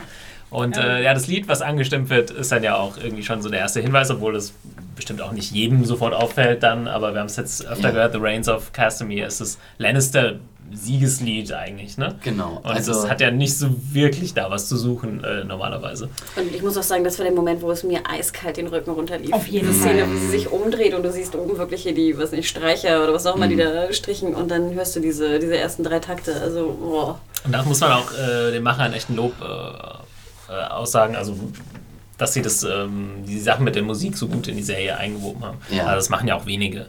Und also da kann man, das kann man auch wirklich, dieses Wissen muss man in dieser Szene auch voraussetzen können, weil sie haben dieses Lied wirklich so oft in diese Staffel eingebaut und so, sie haben nicht nur die Bedeutung des äh, Liedes erklärt, sie haben es wirklich verschiedene Fraktionen mehrmals singen lassen äh, und auch in früheren Staffeln kam es schon vor, also Ja, und Cersei hat nochmal den Monolog gehalten, Ja, was es wirklich genau. auf sich hat mit dieser Familie, die Also- ausgerottet wurde. Genau, das Ding ist, also sie machen das mit der Musik ganz clever, aber es gibt halt auch nur diese zwei, drei Lieder. Äh, die Ja. dann, äh, ich glaube, The Bear and the Bear Maiden Fair wurde auch bei der, bei der Bedding-Szene, glaube ich, gespielt. Und ähm, ja, klar, man kann jetzt nicht irgendwie zehn Lieder irgendwie erklären und den Sinn und das über so eine Staffel oder so ausbreiten, Oder aber. zwei muss man schon in der Lage sein. Ja, aber, Aber das fand ich auch gut. fandet ihr es ähm, offensichtlich, dass äh, das Lied jetzt tatsächlich so der Startschuss dafür sein sollte? So praktisch das Signal für alle Beteiligten. Übrigens, es geht jetzt los. Das ist nämlich so. Ich Mhm. weiß aber nicht, ob das äh, wirklich so rübergekommen ist. Bei mir kam es so rüber, aber es ist Ja, natürlich du immer eine es ja. Vorzeit, ich wusste es ja. Also ähm, insofern weiß ich nicht, ob.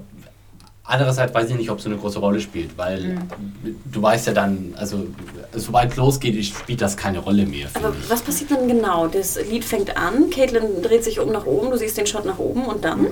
Ja, das fand ich nämlich so merkwürdig. Dann wurde nämlich nochmal zu Arya geschwenkt. Stimmt, du hast dann nochmal außen äh, Arya und der- äh, The am Hound. Tor, ja. Genau, und die wollen nicht mehr reingelassen, also sollen sie Genau. nicht mehr reinlassen. Und du siehst im Hintergrund schon so ähm, Soldaten. Reinrennen und du merkst schon, oh, irgendwas läuft hier nicht so eigentlich, wie es sein sollte bei der Hochzeit. Ja. Da rennen Aber das schon viele vor Menschen der in- ersten Attacke, ja? Ja. Und das finde ich natürlich schade, da gebe ich dir recht, Rima, weil das hätte man fast in einem lassen können, oder? Ja, ich finde nämlich Also dann. vorher schon äh, Arya und so, dass sie es einfach schließen. Also nach, ne? Genau. Und dann. Da hatten sie nämlich dann schon diese Dramatik und diesen Gänsehautmoment aufgebaut und dann ist das aber wieder so abgeflacht, dadurch, dass wieder nach draußen gegangen wurde. Und ich finde, Na, ich hatte dann schon Angst, weil ich dachte dann natürlich auch immer so ein bisschen, oh Gott, wenn Arya jetzt da reinkommt. mm, ja. Natürlich wusste ich, dass sie nicht da reinkommt, aber theoretisch, weil ich dachte immer, oh Gott, kann sie nicht einmal ihre Mutter sehen? Aber ich dachte, gut, wenn sie ihre Mutter sieht, dann stirbt sie. Also was willst du? Willst du deine Mutter sehen und leben oder deine Mutter sehen und sterben? Ne? So. Mhm. Ja, auf jeden Fall, ähm, wann es dann wirklich losgeht, ist, wenn Caitlin quasi bei Bruce Bolton Genau. noch das äh, Kettenhemd entdeckt. Ja. Genau, sie hat dann praktisch auf einmal sieht, oh, was ist denn da? Und dann. Aber er guckt sie sie auch so ein bisschen hinweismäßig Er hat an. das Nee, ja das ist in, nee, in dem Moment, in dem sie das Kettenhemd so sieht, wirft er ihr den Blick zu. Nee, das hat er vorher er macht das gemacht. Nee, nee, vorher. nee. Doch, Er- doch. doch. macht das vorher, ganz sicher. Er drapiert so total auffällig seine Hand auf dem Ja. Tisch in ihrer Reichweite und guckt sie dann so total sassy an und guckt dann noch so runter auf seinen, auf seinen Ärmel. Denn warum sonst sollte sie so, so Ja, stumpf noch auf, unter seinen Ärmel gucken? Dann Äh. guckt sie nämlich da drunter, sieht das Kettenhemd, dann nochmal halt Cut auf sein Gesicht, wie er immer noch so suffisant guckt. Und dann geht's los. Ja, ich glaube, es war einfach, er wollte es jetzt irgendwie so herausfordern. Ne? Es musste jetzt einfach irgendeinen Startpunkt Ja, auch, geben. aber auch ne? so ein bisschen so, ich weiß, was jetzt passiert, ne? Ja. Du nicht. Ja. Also das fand ich nochmal so ein bisschen typisch. Ja, im Endeffekt war, war ja, der Startpunkt ja dann, dass sie ihm eine Genau, äh, sie eine. hat. Ja, Und und dann, dann, schreit sie doch nach Rob oder irgendwas, Ja. oder? Ja. Genau, und in dem Moment fliegen schon die ersten Bo- Und du hast Armbrustbolzen. recht, man hätte das wirklich mit der Musik gleich, äh, also Streicher fangen an zu spielen und dann geht's los eigentlich. Genau, So. dann geht das Gemetzel los. Aber man brauchte dann halt nochmal diese Ansprache von Walder Frey und so. Und dann ging das Gemetzel erst nach halt dieser Aktion mit dem Ärmel los. Ich finde, das hat dem, dem Erzählstrom, das hat halt so ein bisschen den Lauf genommen. müsste ich mir nochmal genau anschauen. Aber ist es nicht so, bevor irgendwelche Bolzen verschossen werden, dass wirklich erstmal Talisa Ach ja, stimmt, stimmt. Ja. Genau, Entschuldige, da ja, das los, erste ja. ist wirklich der erste große Schockmoment, ist, wo da so ein Frey-Schlumpf von hinten kommt und ihr dieses Messer einfach mal kaltblütig Aber auch den mehrmals. Ja, mehrmals, das fand ich so krass. Nicht Ja. einmal, sondern drei, vier, fünf. Oh. Das war richtig blutig auch. Ja. Also das sah richtig. ugh. Und sie hat auch, sie hat auch irgendwie interessant, also sie hat gut reagiert. Es war nicht so irgendwie, oh, ich bin verwundert, sondern sie war eher so, oh, was ist das? Was ist hier? Moment mal, was ist mit meinem Bauch los? So, also sie war komplett geschockt. Also das hat sie sogar gut gespielt, die, die Una Chaplin. Und äh, ja, äh, Rima, da haben wir uns so schön den Ast abtheorisiert über Ja. irgendwelche Verschwörungen und nichts war's, ne? Ja. Echt total schade. Ja. War. Ich, darum verstehe ich jetzt auch im Nachhinein nicht, was das mit diesem Brief sollte, wo halt so Aber der ich Fokus habe drauf alles ich hab wirklich so noch die Theorie, Finden, dass ne? das zumindest irgendwie äh, mit Walter Frey noch vielleicht in Verbindung gebracht, dass er den Brief abgefangen hat oder keine Ahnung. Also glaubst, also Glaubst du echt? glaubst du, da kommt posthum quasi nochmal was? Das wäre zumindest was, was ich mir noch vorstellen könnte. Ja. Vielleicht. Ich glaube, sie wollte nach dem Sex, wo sie da mit nacktem Poschi liegt, einfach irgendwas zu tun haben. Und sagt, ich gib mir jetzt eine, eine Schriftrolle und ich schreibe hier was. Ja, aber dann hätte man ja auch nicht so dramatisch draufzoomen müssen oder sonst was. Also ich weiß auch, dass wir nicht die Einzigen sind, sind, die nach dieser Folge davon überzeugt waren, dass das sein muss. Ich Ja. habe das halt auch in zahlreichen Foren gesehen und so. Und Mhm. Ich bin jetzt echt ein bisschen enttäuscht, Es dass... könnte ja äh, trotzdem noch sein, dass sie äh, die Verschwörerin war, aber einfach mit umgebracht wurde, weil sie es nicht gecheckt hat, dass sie halt auch. Das fände ich aber seltsam, das jetzt sozusagen posthum noch zu enthüllen. Sie Ja. Ist tatsächlich noch Ja. da. Ähm, es ist natürlich letztendlich die Frage irgendwie auch, was ist, abgesehen vom ganzen Rätselfaktor, was ist Ja. dramatisch spannender, was ist dramatisch interessanter? Ob, wenn Rob jetzt quasi so einem Komplott des Talisa mit einschließt, zum, zum Opfer gefallen wäre, wäre das vielleicht so ein bisschen weniger tragisch, als einfach, ja, dass, die, da, dass er über seinen eigenen Fehler sozusagen stolpert. Hm. Das ist im Grunde ja eigentlich, finde ich persönlich befriedigender, so von, seinem, von der gesamten, vom gesamten Werdegang, den diese Figur so gemacht hat.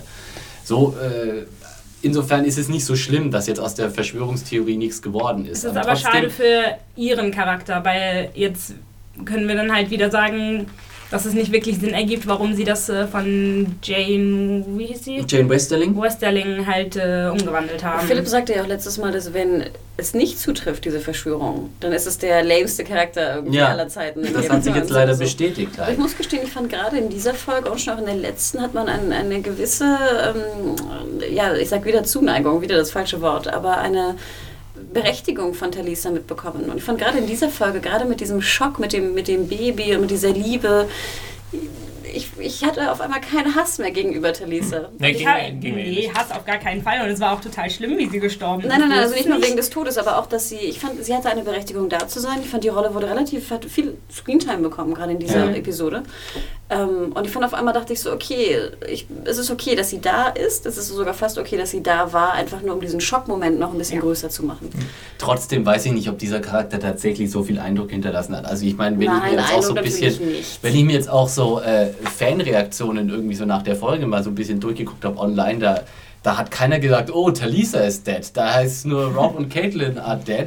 Ja, aber keiner trauert Talisa hinterher. Das ist so ein, so ein Äh, Charakter, also ich der würde halt- würd Hannah recht geben, dass es perfekt passt für die äh, Inszenierung einfach, für den Spannungsbogen. dass man Innerhalb da- der Folge, ja. ja. Und auch innerhalb der Staffel, ja. Auch, äh, das Problem ist ähnlich wie bei Jon Snow und Ygritte, wo dazu ein bisschen besser funktioniert. Wie baust du so eine Beziehung auf innerhalb von der Staffel äh, für Figuren, für die du vielleicht insgesamt, weiß ich nicht, eine halbe Stunde verwendest oder wie Mhm. viel Screentime haben die? Maximal 45 Minuten in der Staffel? Also so oft wie man wechselt irgendwie.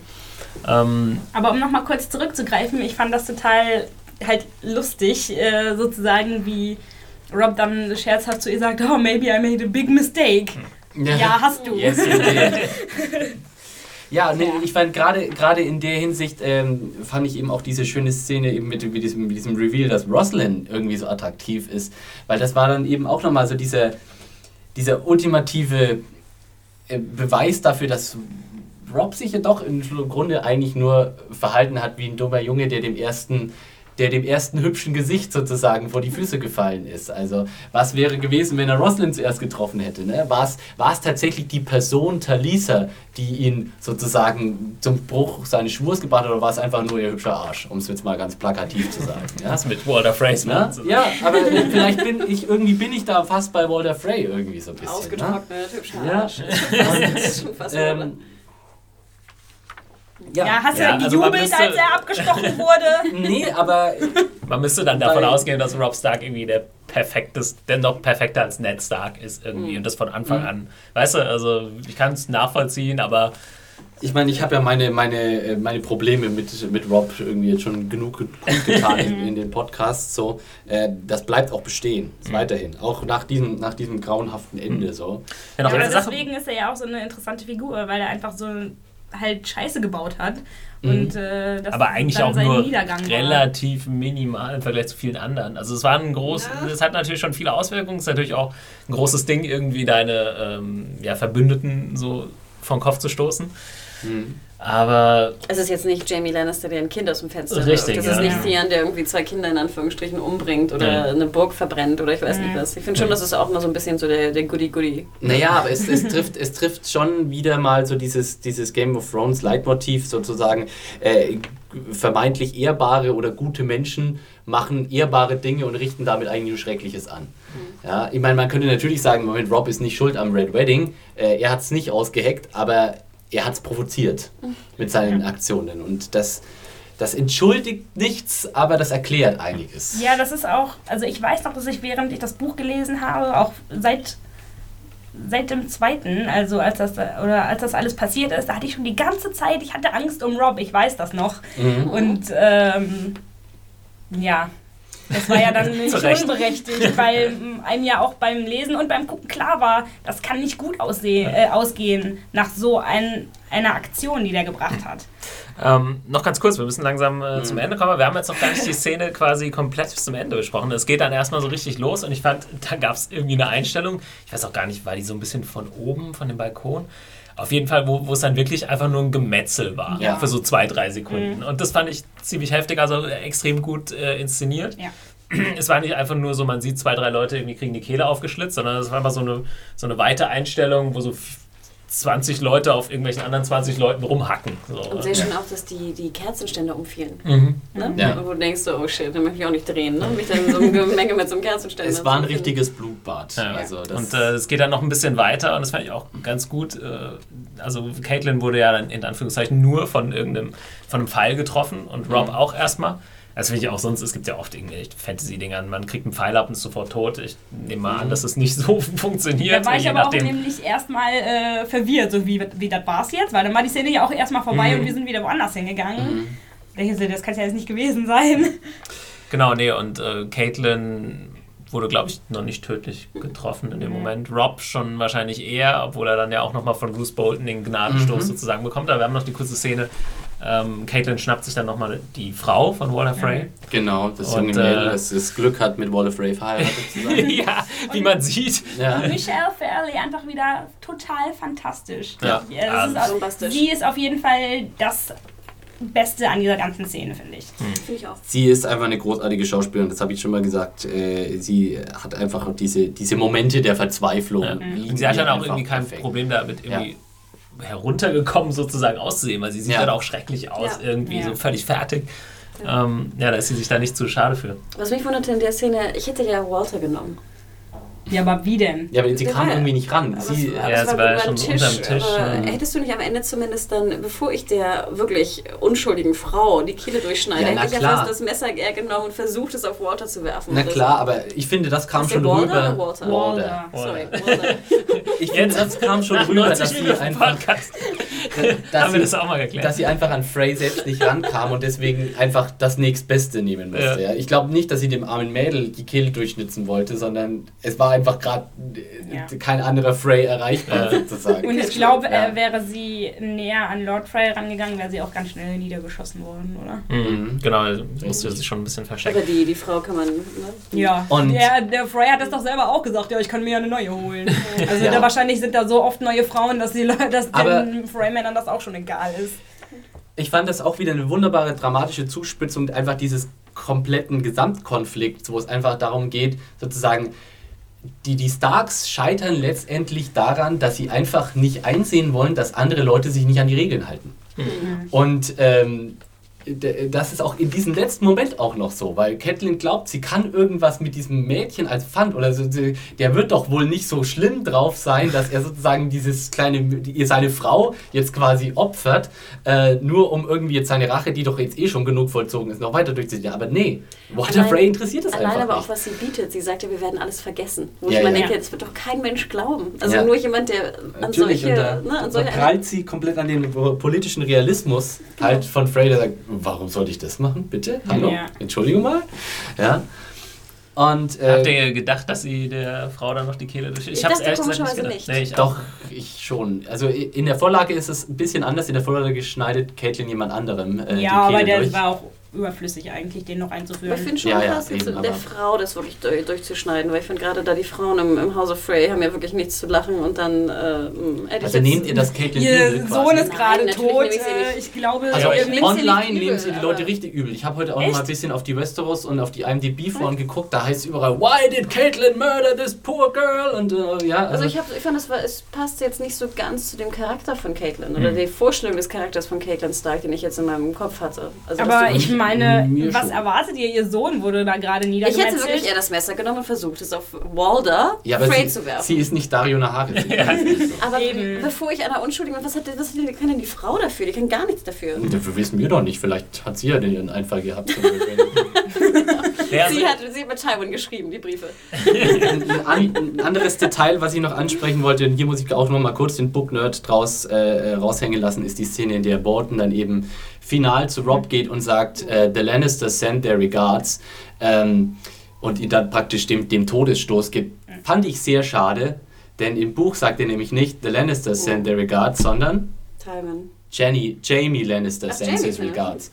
Und das ist, das fand ich wunderbar, weil ähm, äh, und die haben diese Szene tatsächlich, äh, ähm, die hatten ein Setup dafür. In der Szene, in der Jamie aus äh, Harrenhal rausreitet, sagt er zu Bruce Bolton, send my regards to Rob Stark. Genau. Und, Ah. und es ist dann hinterher nämlich wunderschön, dass dieses, dieses Kopf von wegen, also dass praktisch Jamies Name in Verbindung mit dem Red Wedding da so in diesem finalen Moment so in Verbindung ist, obwohl eigentlich Jamie mit dem ganzen Plan überhaupt nichts zu tun Mhm. hatte. Aber es war ein wunderbarer, äh, oder es wäre nochmal eine schöne dramatische Zuspitzung gewesen auf das ganze Jamie Lannister-Dilemma und so. Also praktisch Rob am Schluss auch noch das Gefühl gehabt, oder auch Caitlin nochmal das Gefühl gehabt hätte, es war irgendwie Jamie Lannisters Plan. Aber dadurch, dass sie es jetzt au aufgeweitet haben auf die ganzen Lannisters, eben Aber Hm, brutal hat mir nicht so für, gut für gefallen. Caitlyn, ne? dass sie wirklich dachte, dann Ja. der, der, den sie befreit hat, der hat Genau. das alles ausge... Ja, eben. Und also das fand ich eine sehr versch Ja, Also ich gerade weil, weil, weil sie das so schön aufgesetzt haben in der anderen Folge, war ich sehr enttäuscht jetzt. Und ich fand auch, also Bolton hat diese, äh, diese Line nicht gut gemacht. Nee, das fand ich ist. Henry Regards. Da hätte ein bisschen mehr Ich Schmack fand sein auch Robs. Tod jetzt irgendwie nicht so. Ich weiß nicht, es hat mich jetzt nicht so voll mitgerissen. Ich weiß nicht warum. Also, also wie gesagt, das äh, Caitlins Reaktion darauf und so war das, was mich wirklich verletzt hat und nicht ähm, Mhm. sein Tod. Aber das mag auch einfach daran liegen, dass ich schon wusste. Also es hat mich einfach alles nicht so emotional mitgerissen, wie ich es gerne gehabt hätte. Ich war natürlich auch geschockt und so, wenn man das so guckt. Aber Ja, ich glaube, es ist ohne Frage, dass die Nicht-Buchkenner einfach natürlich to so, total geschockt waren. ja. Also das haben wir auch in diesem witzigen YouTube-Video gesehen, was ja auch gepostet wurde. Also ich glaube, dass äh, in, in Amerika und auch in Deutschland dann, äh, dass da wirklich ein, ein teilweise Ge- Geschreie und Geseufze Ja. und ich weiß nicht was durch die, durch die Wohnzimmer ähm, gingen. Ich finde aber auch, dass der, die ganze Red Wedding war sehr auf halt diesen Schockmoment ähm, ausgelegt. Also, dass sich das so einfach auf diesen einen Moment zuspitzt. Und das ähm, fand ich eigentlich ein bisschen schade, weil ich das im Buch sehr genial fand, wie sich das so total die ganze Zeit dieses mulmige Gefühl aufbaut. Das habe ich ein bisschen vermisst. Ich hatte auf jeden Fall das mulmige Gefühl. Das ist bei mir jetzt ein bisschen tricky. Ich konnte mich noch im Buch an die Szene erinnern. Ich habe ja schon öfter gesagt, ich bin dann aber irgendwann ausgestiegen, aber diese große Szene, die hatte ich einfach noch im Kopf. Und äh, was jetzt danach folgt, da bin ich dann irgendwie eigentlich verloren. Ich ich glaube, ich habe am Ende die Bücher ein bisschen unaufmerksam noch so weitergeblättert. Ich weiß immer, immer mal denke ich, eigentlich habe ich nicht weitergelesen und dann weiß ich doch wieder noch ein paar Details.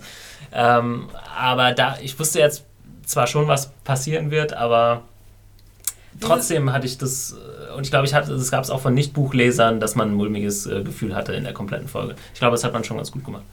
Wie würdet ihr es einschätzen? Glaubt ihr, dass dieser, dieser, der Tod von Rob und Caitlin, dass der von den Nicht-Buchkennern als schlimmer empfunden wird als der Tod von Ned Stark? können wir ja unsere äh, Ja, Zuhörer fragen. bitte. bitte meldet uns einfach an podcast.serienjunkies.de und äh, klärt uns auf. Also genau, das ist die Frage, was, was fandet, man, fand man krasser? Ähm, Genau, das war unerwarteter. ja. Ja. auf jeden Fall. Bei Ned hat sich das ja sehr lange aufgebaut, dass das äh, echt, dass er da schon im Kerker war und er war verletzt und alles. Da hat man ja echt schon sehr lange gemerkt, dass es bei Ned bergab geht. Ja, das schon, Aber aber, man er hat war halt die gedacht, Haupt... dass man ihn genau, umbringt. Einfach Nee, wegen, wegen äh, Serienkonvention. Ich er war finde, die hier wusste man schon, dass es kann auch. Na, Ja, dass zumindest ein paar Leute könnten da Ja. draufgehen, ne? Aber dass jetzt quasi alle sind von den Guten sozusagen in dem Moment, äh, war halt schon. Äh, Und natürlich ist das ja auch einfach, da sind zwei sehr wichtige Ja. Charaktere gestorben, die einem schon sehr lange am Herzen liegen. Mhm. Und so direkt hintereinander. Da hatte man gerade Rob äh, irgendwie noch nicht mal verarbeitet, sondern war immer noch im Schock und dann äh, wurde noch Caitlin um die Ecke gebracht. Und der Hund, der, äh, der Wolf. ja. Wie heißt der? Greywind, Da, ja. da habe ich nämlich ganz überlegt. Greywind heißt er. Die, äh, die Szene fand ich auch total schön, weil äh, Arya ja dabei zugeguckt hat und es war so ein bisschen, als würde sie halt den Tod von Rob miterleben. Also ich dachte, sie wollte so gerne den Hund noch, den Hund, sag ich jetzt auch schon, den Wolf noch befreien, ne? Ja, Den- genau. Diesen Riegel befreien, Ja. dann war sie halt ein Tick zu spät, ne? Irgendwie, Ja, wie ähm, auch, sie war ein Tick zu spät. Das ist äh, praktisch eine Metapher für das Ganze. Ja. Sie wollte noch zu ihrer Familie retten, kam aber ein Tick. Äh, Obwohl ich mal denke, wäre sie nicht zu spät gewesen, wäre sie tot. Genau. Das ist so, ach, Ja, ich meine, wäre sie jetzt noch dahin gerannt, um Greywind äh, daraus zu befreien, wäre sie vielleicht auch tot, weil dann kam ja auch schon direkt die Freymänner an. stimmt. Ähm, dass der, der Wolf einfach mit den vier ähm, Armbrusten getötet wird, fand ich irgendwie, ich weiß nicht, ich hätte irgendwie fast gedacht, dass, dass die noch stärker sind oder so. Mhm. Klar sind vier Armbrustpfeile. Äh, Aus nächster ähm, Nähe, Genau. aus durch den Körper, ich glaube. Was fand ich schon, und dann diese so, Ja, Oh, Ich mag die Wölfe einfach total gerne irgendwie. Und dann fand ich auch interessant, wie würdet ihr es interpretieren, dass jetzt der Hound sie niederschlägt, weil man einfach weiß, dass Arya sich sonst zu sehr wehren würde, um da ja, ich reinzukommen. glaube so einfach so, ab, ich habe jetzt keine Zeit für irgendwelche Mätzchen. Genau. Das muss jetzt schnell gehen. Ja, ja und Ja. damit endet es mit dieser. Nee, es endet mit, ist denn mit Caitlin? mit Caitlin, ne? Ja. Also sie kriegt die Kehle äh, aufgeschnitten quasi und dann äh, auch keine Abspannmusik. Diesmal wie. Nicht wie bei, bei äh, der Sache mit Jamies Hand, dass dann irgendwie ein lustiger Rock-Song kommt. Ähm, Ich fand das, es war aber auch ein bisschen merkwürdig, finde ich, wie sie dann erst der Frey Ollen die äh, Kehle durchgeschnitten hat, sondern steht sie da so total apathisch. dann steht sie da so total apathisch für ein paar Sekunden und man starrt so und dann kommt so auf einmal so ein Typ von hinten angewatschelt So ein so, und genau. so einfach und macht so und geht aus dem Bild. Das war irgendwie so ein bisschen random, ich weiß auch nicht. Ja, ich fand, das hat es äh, ganz gut. Ich fand vor allem diesen Schrei ne, von Caitlin. Ja, sie hatte dann halt in dem Moment, wusste sie nicht mehr, Ja. was sie machen soll. Sie hat dann noch Ja. diesen einen letzten äh, Kraftakt. ja, Kraftakt gemacht und dann war halt Ende und dann wusste sie ja, was kommt. So.